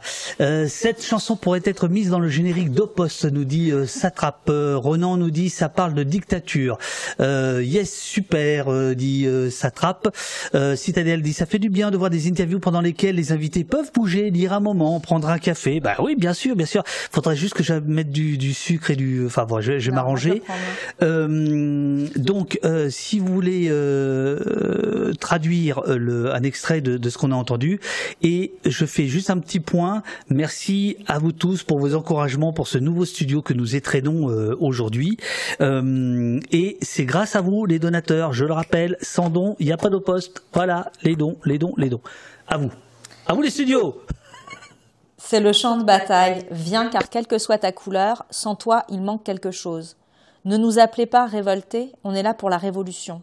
Arabes, Assyriens, Turkmènes, Mazandari, Sistani, Baloutch, Talesi, Tat, Azeri, Kurdes, Gilaki, Lor, Farsi, Qashqai.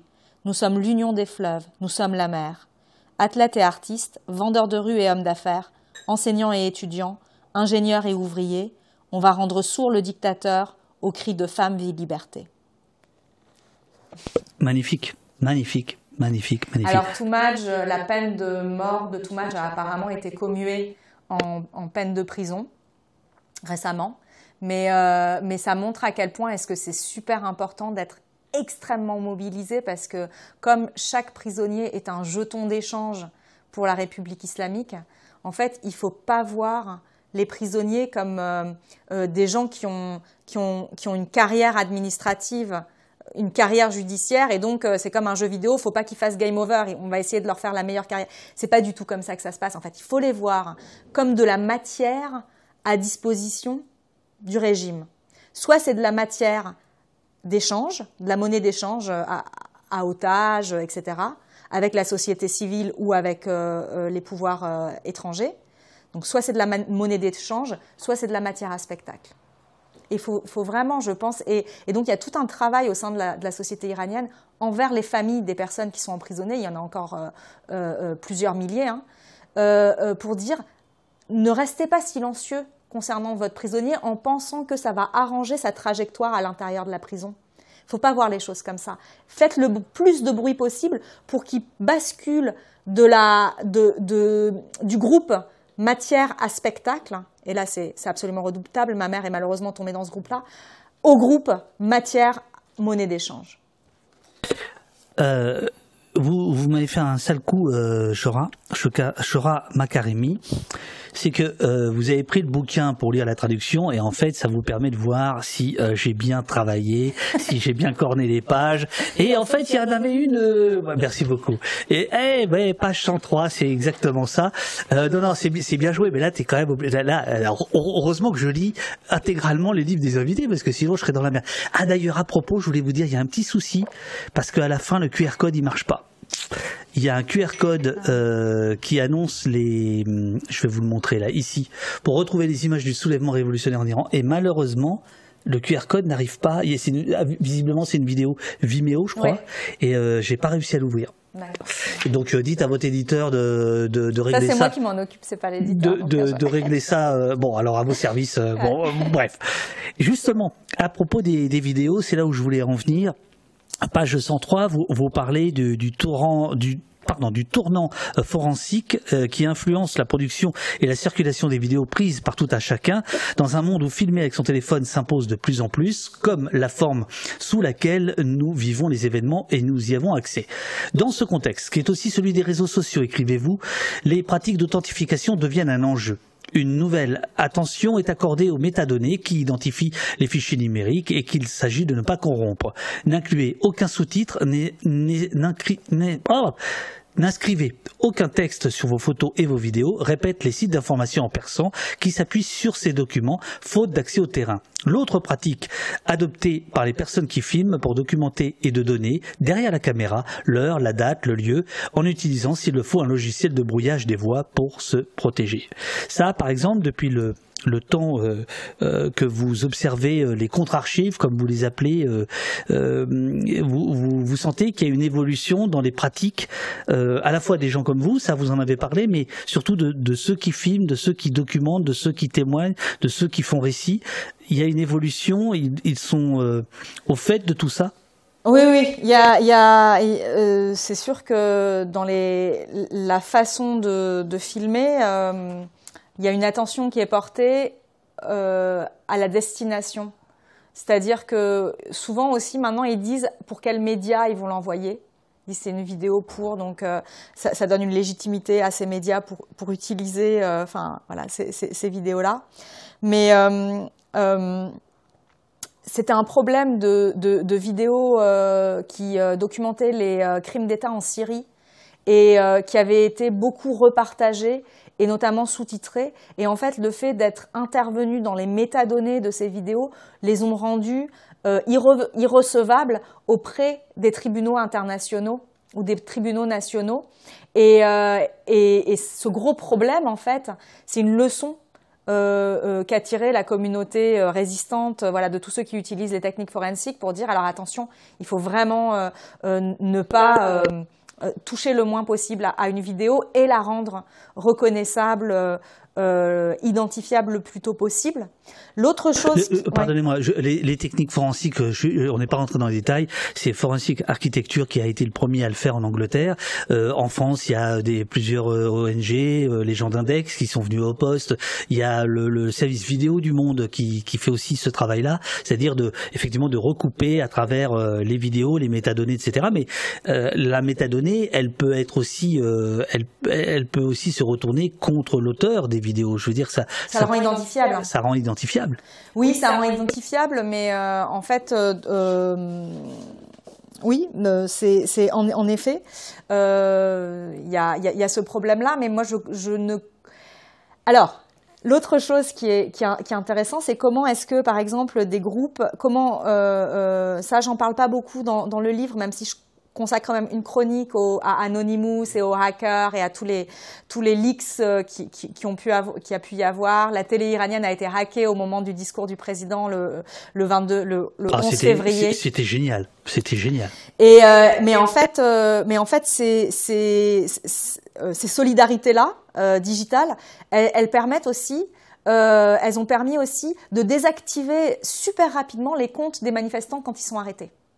C'est-à-dire qu'il y a des réseaux qui se sont mis en place, et là, je ne vais pas non plus rentrer trop dans les détails pour, euh, voilà, il- euh, je pense qu'il n'est pas de bon ton de, tout dire, Euh, mais il, y a des, réseaux de solidarité qui se sont mis en place, et il faut vraiment beaucoup d'organisation et beaucoup de savoir-faire pour pouvoir aller désactiver à distance les comptes des réseaux sociaux de ceux qui sont arrêtés ou qui partent en manif, etc. Donc en fait, il y a, y a plein de formes ou aussi des gens qui achetaient des VPN euh, pour les redistribuer euh, au moment où Internet était, euh, était filtré, était bloqué en Iran, etc. Mais il y, a, toute une solidarité digitale en fait qui s'est mise en place et qui permet de, de de redéfinir la société iranienne en fait comme une société transnationale contre son État, alors que pendant des décennies il y avait l'intérieur de l'Iran et l'extérieur de l'Iran, et l'État iranien gouvernait aussi en disant voilà nous, on est en Iran, on est en République islamique, et tous ceux qui partent à l'étranger, en fait, finalement, c'est moins des Iraniens parce qu'ils comprennent pas, parce qu'ils connaissent pas, parce qu'ils vivent pas tout ce qu'on vit de dur, nous, ici. Donc, en fait, la population iranienne avait clairement, en redéfinissant l'iranité, le fait de, être iranien, ça veut dire juste vivre en Iran. Et donc, euh, si on sort d'Iran, on est moins iranien. Quelque part, c'est faire le jeu des lignes rouges et permettre à, cette identité république islamique de, quelque part s'imposer comme, incarnant l'iranité. Et ce que je dis dans mon livre, et c'est une des thèses centrales du livre, c'est que c'est ça qui s'est effondré en 2022. Et qu'à un moment, quand les gens sifflent l'équipe de foot iranienne euh, euh euh, sur le stade de la Coupe du Monde au Qatar, tout à coup, il y a quelque chose de fondamental qui se brise là, et qu'on arrête d'être dans cette fiction du pouvoir, qui est que la République islamique, en fait, l'iranité équivaut à, ce qu'a forgé au cours des, décennies et par la violence la République islamique. Vous êtes sûr que Macron n'était pas dans le stade à ce moment-là? C'était pas lui qu'on sifflait oh, la boulette. Bon, euh, euh, il y a à propos de, on va bientôt terminer l'entretien, mais il y a, à propos de, réseau de solidarité, vous, vous parlez d'un gars euh, qui est un médecin iranien, si j'ai bien compris, installé à Oslo, euh, qui est à la tête, enfin euh, voilà, d'un d'une ONG et qui est une source extrêmement fiable, euh, dites-vous, euh, sur euh, la répression et notamment les morts, les emprisonnés iraniens. Et, et, et ça m'a ça m'a ça m'a beaucoup beaucoup intéressé parce que j'avais jamais entendu parler de, de, de ce monsieur. C'est l'intérêt des bouquins, c'est que les bouquins vont toujours beaucoup plus loin que n'importe quoi d'autre, même les films. c'est qui ce monsieur qui ce monsieur et son équipe euh, comment comment ils travaillent pour euh, justement documenter euh, ce qui se passe en Iran. Le, le, le, nom de de, de l'ONG c'est Iran Watch Rights. Non, c'est Iran Human Rights, tout simplement. C'est ça, voilà. oui, c'est une société qui est en Norvège. Enfin, c'est une société, c'est une ONG qui est en Norvège. c'est un, donc il s'agit d'un neurologue. Donc à la base, c'est un scientifique. Enfin, c'est un médecin. Euh, qui est d'ailleurs qui a un poste, il est euh, directeur de département euh, en, Norvège. parce que voilà, il est exilé, persona non grata en Iran, fuite des cerveaux hein, quand même, énorme. Tant de scientifiques de très haut niveau. Enfin, je parle aussi de. de... Oui, alors vous parlez des villes. Ah, ça c'est génial. Toronto, qui a un nom particulier. Los Angeles. Voilà, c'est ça. Terre Angeles. C'est génial, c'est génial. Euh, enfin, c'est génial. on sourit quand on lit ça, mais oui, on comprend bien ce que ça signifie. C'est-à-dire qu'il y a une fuite des cerveaux. C'est ça, une fuite des cerveaux. Il y a Miriam Merzahoui aussi, qui est la, première, la seule, la première femme mathématicienne au monde à avoir obtenu la médaille Fields, qui est l'équivalent du Nobel en, en mathématiques et qui est une iranienne. Et là aussi, vous racontez il y, a, une question du voile qui est, passionnante, c'est-à-dire que euh, la, République euh, islamique la, représente sans voile, en étant fière, mais en fait pour dire... Euh, Aussi intelligente, elle est masculine. Elle est, du côté des hommes. Elle est du côté des hommes. C'est complètement. au bout du compte, ça aurait peut-être été. C'est zinzin. C'est Mais, mais, mais moi, je pense que c'est comme ça. Enfin, tout le monde était très fier qu'il y ait des photos d'elle parce qu'elle a, les cheveux extrêmement courts là, les cheveux ras, sans son voile dans la rue. Euh, enfin, en hommage quand elle est morte, elle est, elle est, morte d'un cancer. Euh, euh, et, et, moi, j'étais pas si contente en fait qu'il y ait des photos d'elle sans son voile pour la première fois dans l'espace public en République islamique, parce que c'était comme de dire, mais de toute façon, une femme aussi intelligente, elle est, dans, elle, elle est du côté des hommes en fait. C'est un, un, homme en vrai. Il y, avait, il y avait quelque chose de cet ordre-là. Mais, mais donc. Euh, le, le, le, fondateur de Iran Human Rights, euh, étant donné que je crois euh, qu'il est dans le corps médical aussi, ça lui donne un accès euh, avec le corps médical iranien. Et donc, euh, il y a beaucoup d'informations qui ont, qui ont été obtenues en contactant des morgues. Mais de même que Gina Marsa Amini, c'est l'équipe de l'hôpital qui a dit on nous a amené une fille qui est en situation de, de, de détresse, euh, qui est dans le coma. Et, et, et, de même pour Armita Abbassi, qui est une autre qui, qui bien heureusement a survécu aux exactions dont elle a été victime, mais qui est une autre manifestante qui a été kidnappée et sauvagement torturée. Et, ces tortures montrent à quel point aussi la répression s'est abattue de façon violente, particulièrement violente sur les corps queer vraiment, les corps qui étaient, qui étaient hors normes République islamique. Oui, oui, vous euh, parlez des scènes de, de, viol, de torture, enfin, c'est... Oui, et, enfin, sans les décrire, parce que je rentre jamais là-dedans, et, et, pour moi, c'est voilà, c'est important de, de, de, se mettre aussi des, des, limites éthiques, mais, mais Armenta euh, Abbassi, euh, à un moment, elle a été amenée à l'hôpital, et c'est le, le, le, personnel de l'hôpital qui a contacté sa famille pour dire, voilà, on, on l'a vu passer. Et donc, euh, il y a également euh, le, les médecins, l'ordre des médecins qui s'est mis en grève euh, pour contester le fait qu'on leur demandait de produire des actes de décès mensongers. cause de la mort, mort. Cause de la mort, hémorragie. Voilà, des, ça c'est encore bien, mais cause de la mort, je sais pas, kidney failure, une, une, insuffisance du rein, alors que la personne est, est, est en morceaux. Enfin, euh, donc, euh, donc il y a, y a, y a, euh, ces syndicats, enfin ces, associations de médecins euh, légistes euh, qui, qui, se sont opposés à la façon dont ils étaient instrumentalisés. Également des médecins de, de, de, qui travaillent dans les morgues des hôpitaux ou dans les hôpitaux qui, qui, se sont, qui ont dénoncé la façon dont les services de renseignement, notamment au Kurdistan, rentraient dans les hôpitaux pour aller prendre les gens sur les lits des urgences et les emmener dans les centres de détention spéciaux des gens qui étaient entre la vie et la mort déjà, euh, et qui euh, intimidaient le personnel médical pour ne pas qu'il soigne euh, d'autres blessés. Je parle également de toute la lutte, la micro-lutte euh, que les familles ont menée pour justement que leurs proches tués euh, ne soient pas emmenés aux morgues, parce qu'en fait les corps étaient volés dans les morgues pour pas qu'il y ait d'enterrement, parce qu'on savait à quel point les enterrements pouvaient entraîner de la mobilisation, étaient importantes pour à un niveau politique.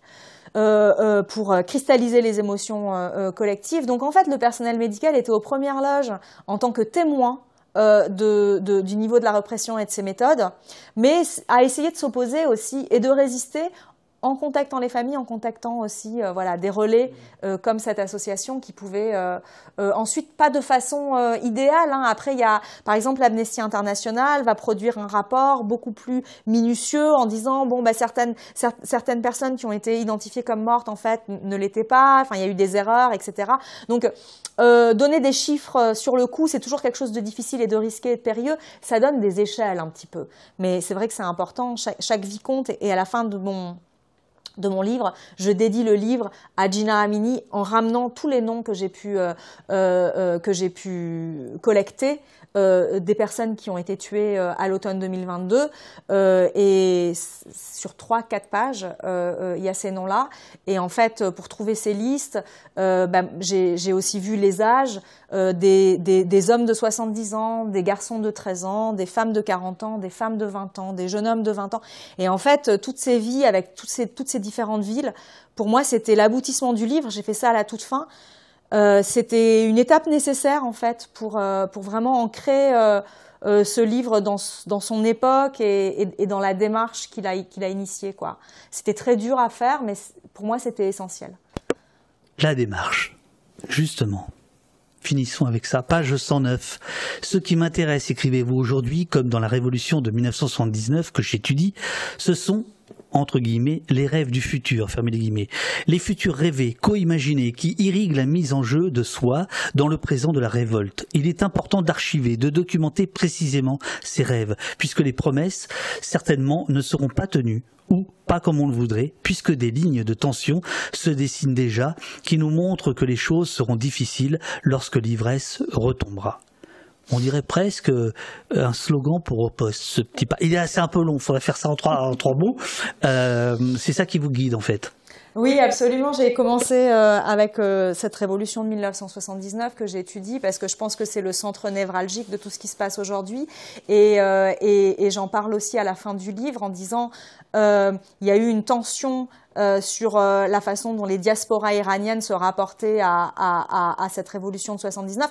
Est-ce qu'on a envie de restaurer une monarchie? Est-ce qu'on a envie d'éradiquer, d'effacer euh, la révolution de 79 parce qu'elle a donné lieu ensuite à la République islamique, parce que ce laboratoire politique qui s'est ouvert en 79 a débouché sur cet islam politique qui, a été une expérience extrêmement violente et traumatisante et, cauchemardesque en Iran? Est-ce que est-ce qu'il s'agit de est-ce qu'on peut en fait euh, effacer euh, euh, effacer un événement? Est-ce qu'on peut revenir à avant? Ou est-ce que on, est héritier de, de, ce qu'a ouvert la révolution de 79 parce qu'il a montré qu'il était possible de se soulever? Et c'est aussi le, titre d'un d'un article, du dernier article qu'écrit Michel Foucault quand on, pointe le fait qu'en fait il s'est complètement planté sur la révolution iranienne, mais il était aveugle de l'aveuglement des Iraniens, donc moi je l'aime beaucoup pour ça, euh, parce que justement il n'était pas orientaliste, surplombant et tout, il était vraiment, il, avait les mêmes espoirs et les mêmes, euh, et les mêmes aveuglements il a écrit un dernier article où il dit inutile de se soulever, point d'interrogation. Et il dit ces voix-là ne sont pas forcément plus belles. Il y a des voix qui se sont fait entendre. Elles ne sont pas forcément plus belles ou plus sachantes ou, plus justes que d'autres, mais juste elles ont été là et elles se sont fait entendre. Et donc moi j'ai envie de les écouter parce qu'elles posent la question de savoir est-ce qu'il est inutile de se soulever ou pas? Et donc euh, à partir de cette question-là, moi j'ai étudié la Révolution de 79 en, essayant de me dire les rêves, les espoirs de futur des révolutionnaires, notamment qui ont été ma mère, ma tante et, tant d'autres autour d'elles et eux, euh, le, futur pour lequel ils et elles se battaient, eh bien, euh, et qui n'a jamais abouti, qui, n'est jamais arrivé, eh bien, c'est l'héritage qu'ils nous ont donné. C'est ça, en fait, l'héritage de la révolution pour moi. C'est ce futur qui n'a pas abouti et, avec lequel j'ai envie de me mettre en connexion avec leurs espoirs pour essayer de comprendre en fait pourquoi il et elle se, battaient à l'époque. Et c'était certainement pas pour la République islamique que les révolutionnaires de 79 se sont battus.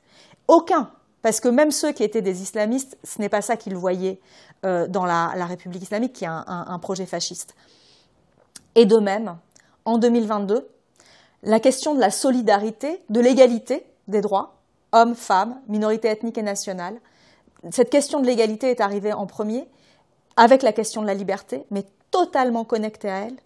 Et la question de la solidarité est devenue une valeur cardinale en, situation de révolte, puisque euh, euh, dans les faits, euh, c'est la solidarité qui a permis aux, aux, insurgés de s'organiser. C'est pour ça que les sportifs ont été autant ciblés par la répression. Et, la solidarité avec les minorités ethniques et nationales, c'était une façon pour les Iraniens de se ressaisir collectivement au moment où ils s'extrayaient de l'identité république islamique. C'était Baloutchistan, Kurdistan, vous êtes la lumière et la, prunelle de l'Iran. Alors qu'avant, il y avait une xénophobie d'État euh, très décomplexée. Et donc, moi, la question que je pose, c'est ces valeurs-là qui émergent en situation euh, euh, au cours du soulèvement et qui le portent. Eh bien, comment est-ce qu'on leur donne place dans le projet politique euh, une fois que l'imaginaire politique s'est ouvert et qu'on peut essayer de penser euh, euh, un Iran après la République islamique, ce qui a été rendu possible en 2022, quand le courage est redevenu une valeur cardinale en fait. Il me reste deux questions rituelles à vous poser. Ça vous va ou pas? Oui, je vais essayer d'être courte. Il, est 11h24, je ne sais pas si vous avez beaucoup de choses à faire. deux, questions vraiment rapides. Qu'est-ce qu'on a fait euh, là au poste aujourd'hui, ce matin? Tous les deux, et puis avec les gens du, chat. À propos du. Je vous laisse réfléchir. Le, chat euh, vous demande de raconter plus euh, la vie de, enfin le parcours de votre de votre mère, de votre tante. Je m'empresse de dire que c'est dans le dans le livre, donc c'est pas. C'est aussi oui, c'est aussi dans un, livre qui s'appelle Le Cahier d'Aziz que j'ai signé, mais en fait dont une partie est le témoignage de mon grand-père et la, deuxième partie, dont une partie est les lettres de ma mère et ma tante, et une autre partie mon, propre euh, écrit, et qui euh, reparaît en édition folio euh, actuellement chez Gallimard. Donc ça s'appelle Le Cahier d'Aziz et c'est vraiment disponible en librairie en, poche. Qu'est-ce qu'on a fait ce matin au poste? Ah, On a. Qu'est-ce qu'on a fait ce matin au poste? On a essayé de, répondre à la question. Moi, c'est une question qui qui m'est chère. Est-ce qu'on peut décrire, est-ce qu'on peut raconter, est-ce qu'on peut cartographier le souffle d'un soulèvement révolutionnaire? Génial. Et dernière question, enfin non, j'en aurai une autre après, euh, spéciale pour vous, mais une dernière question euh, rituelle des- dorénavant, c'est la question euh, Pierre Naville, Pierre Naville étant un surréaliste que j'adore, qui a écrit dans la Révolution surréaliste quelque chose, genre en 1922, un truc comme ça, qu'importe, il faut organiser le pessimisme. Ça vous inspire quelque chose? Euh, oui, absolument, ça m'inspire euh, euh, absolument quelque Il y a chose. la parce que- réponse dans votre conclusion en fait. Exactement, voilà. Il y a la, il y a- il y a- il y a la réponse dans ma, dans ma conclusion parce qu'en fait, euh, il faut, l'or- il faut d'abord organiser le pessimisme en le remettant à sa bonne place. Parce que Gramsci parlait de, de- du pessimisme de la raison et de l'optimisme de la volonté. Et euh, de même que quand on court pour prendre son bus, en fait, on- si on commence à, à évaluer de façon critique la distance qui nous sépare de l'arrêt, sans prendre en compte que le bus lui-même peut être retenu par un feu rouge et que euh, le fait d'évaluer la distance critique va mobiliser notre énergie et nous faire courir moins vite, etc., eh bien, on n'aura pas notre bus. Donc, quand on court pour prendre le bus, on court pour prendre le bus. On n'est pas en train de se demander si on l'aura ou pas. De même, euh, je pense que la question de savoir est-ce qu'on soutient le soulèvement en Iran euh, parce qu'il y a des chances qu'il aboutisse dans une révolution et que par contre, si on y croit et qu'il n'aboutit pas, eh ben, en fait, de quoi est-ce qu'on a peur? Euh, en ne soutenant pas euh, le, mouvement révolutionnaire en Iran et en disant on attend de voir si vraiment c'est une révolution et si vraiment il a des chances d'aboutir pour voir si, si nous aussi on met notre espoir dans la balance. Eh bien, ce mouvement-là, c'est une façon de, ne, de, de, de, se méprendre sur ce que c'est que l'espoir et à quoi sert l'espoir. Et, et, et, et je reviens là-dessus pour moi en disant que en fait le courage c'est pas une vertu qu'on possède ou pas lui il est courageux il a bien de la chance et, et je pardon et je, rends hommage à toutes ces femmes iraniennes avec leur courage immense. Moi, ici en France, ouh là là, je sais pas. C'est pas de ça qu'il s'agit en fait. Ces, ces mêmes femmes iraniennes, eh ben, elles n'étaient pas courageuses il y a dix ans. Donc le courage, c'est une façon, c'est un rapport aux faits, un rapport à ses propres émotions par rapport à ses valeurs, euh, qui fait que euh, on va y aller. Et l'espoir fait partie de ce mécanisme euh, euh, par lequel le courage politique, en fait, se, se, se vit collectivement. Vous avez une très belle phrase, euh, je trouve, en conclusion, et c'était, hum, en la lisant, je me suis dit, tiens, ce serait ça la réponse. C'est ce que vous venez de dire, euh, mais que vous avez résumé. L'espoir est une pratique. Bah oui. C'est fortiche, votre truc. Ben, c'est ce que c'est ce que nous amène la révolution femme vie liberté en fait le soulèvement révolutionnaire et c'est aussi en ça qu'il est révolutionnaire c'est-à-dire qu'il a une puissance révolutionnaire et donc euh, c'est pour ça que je dis que ce soulèvement on n'est pas juste nous à le regarder en spectateur et à l'applaudir le, le courage des femmes iraniennes ce soulèvement nous regarde il nous concerne parce qu'il est en train de nous apprendre, mais de même que pour moi, euh, la résistance des Ukrainiens est en train de le faire aussi.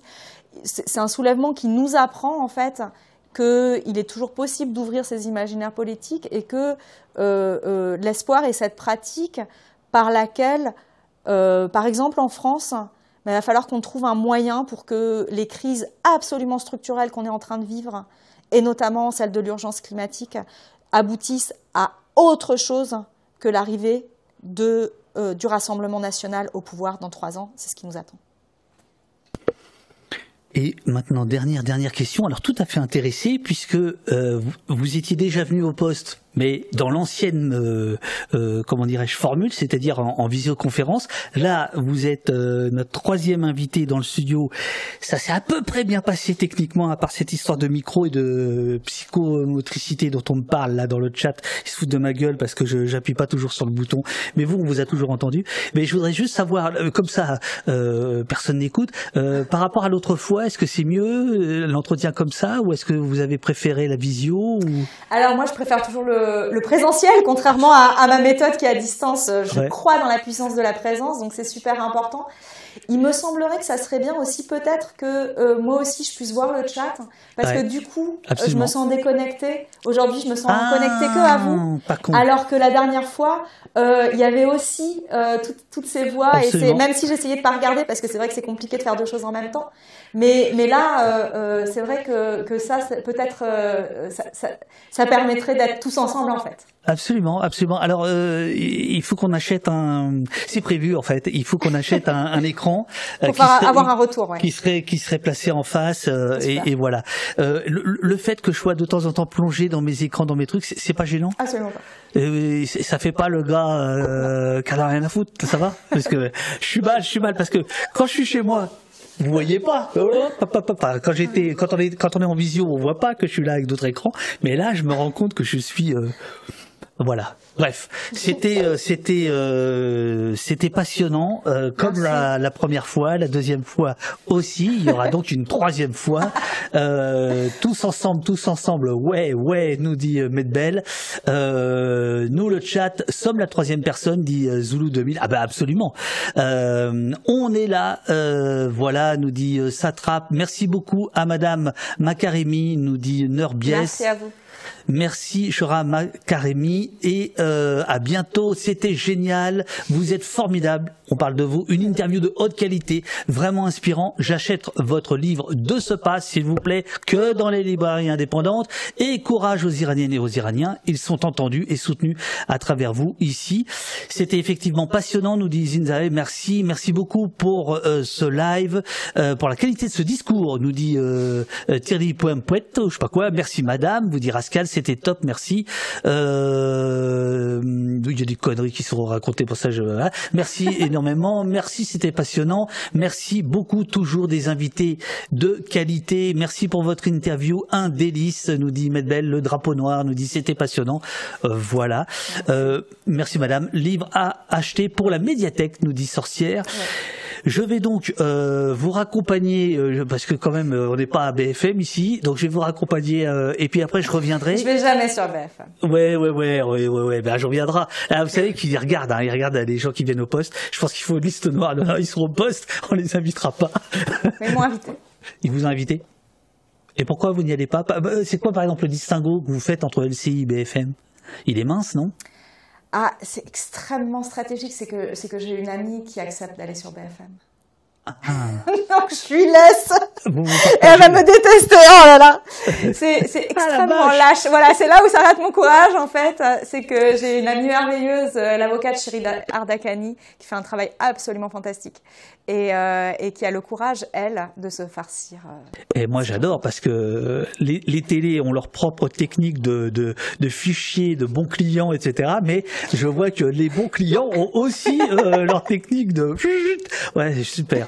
Bon, je, je, je vous raccompagne et en attendant, je, je vais mettre le... En, en- enfin pas en boucle, mais je vais mettre en la- euh, le SoundCloud de Thomas. Je sais pas s'il a des vidéos en fait. Il il a des vidéos Il a plein de vidéos. Il a toujours des vidéos et ces vidéos sont importantes parce alors attends, euh, attendez, pardon, oh là là. C'est des euh, armes de oh là là, résistance. là là.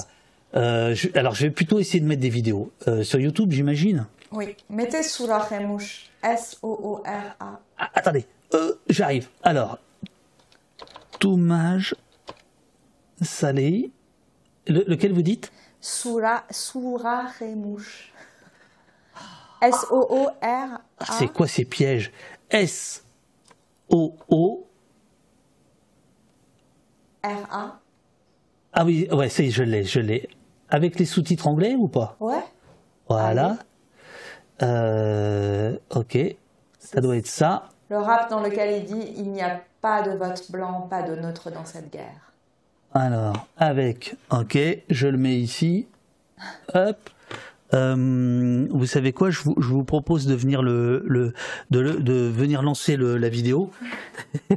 et puis euh, et puis moi je vous retrouve dans deux minutes. Et merci beaucoup. Merci beaucoup.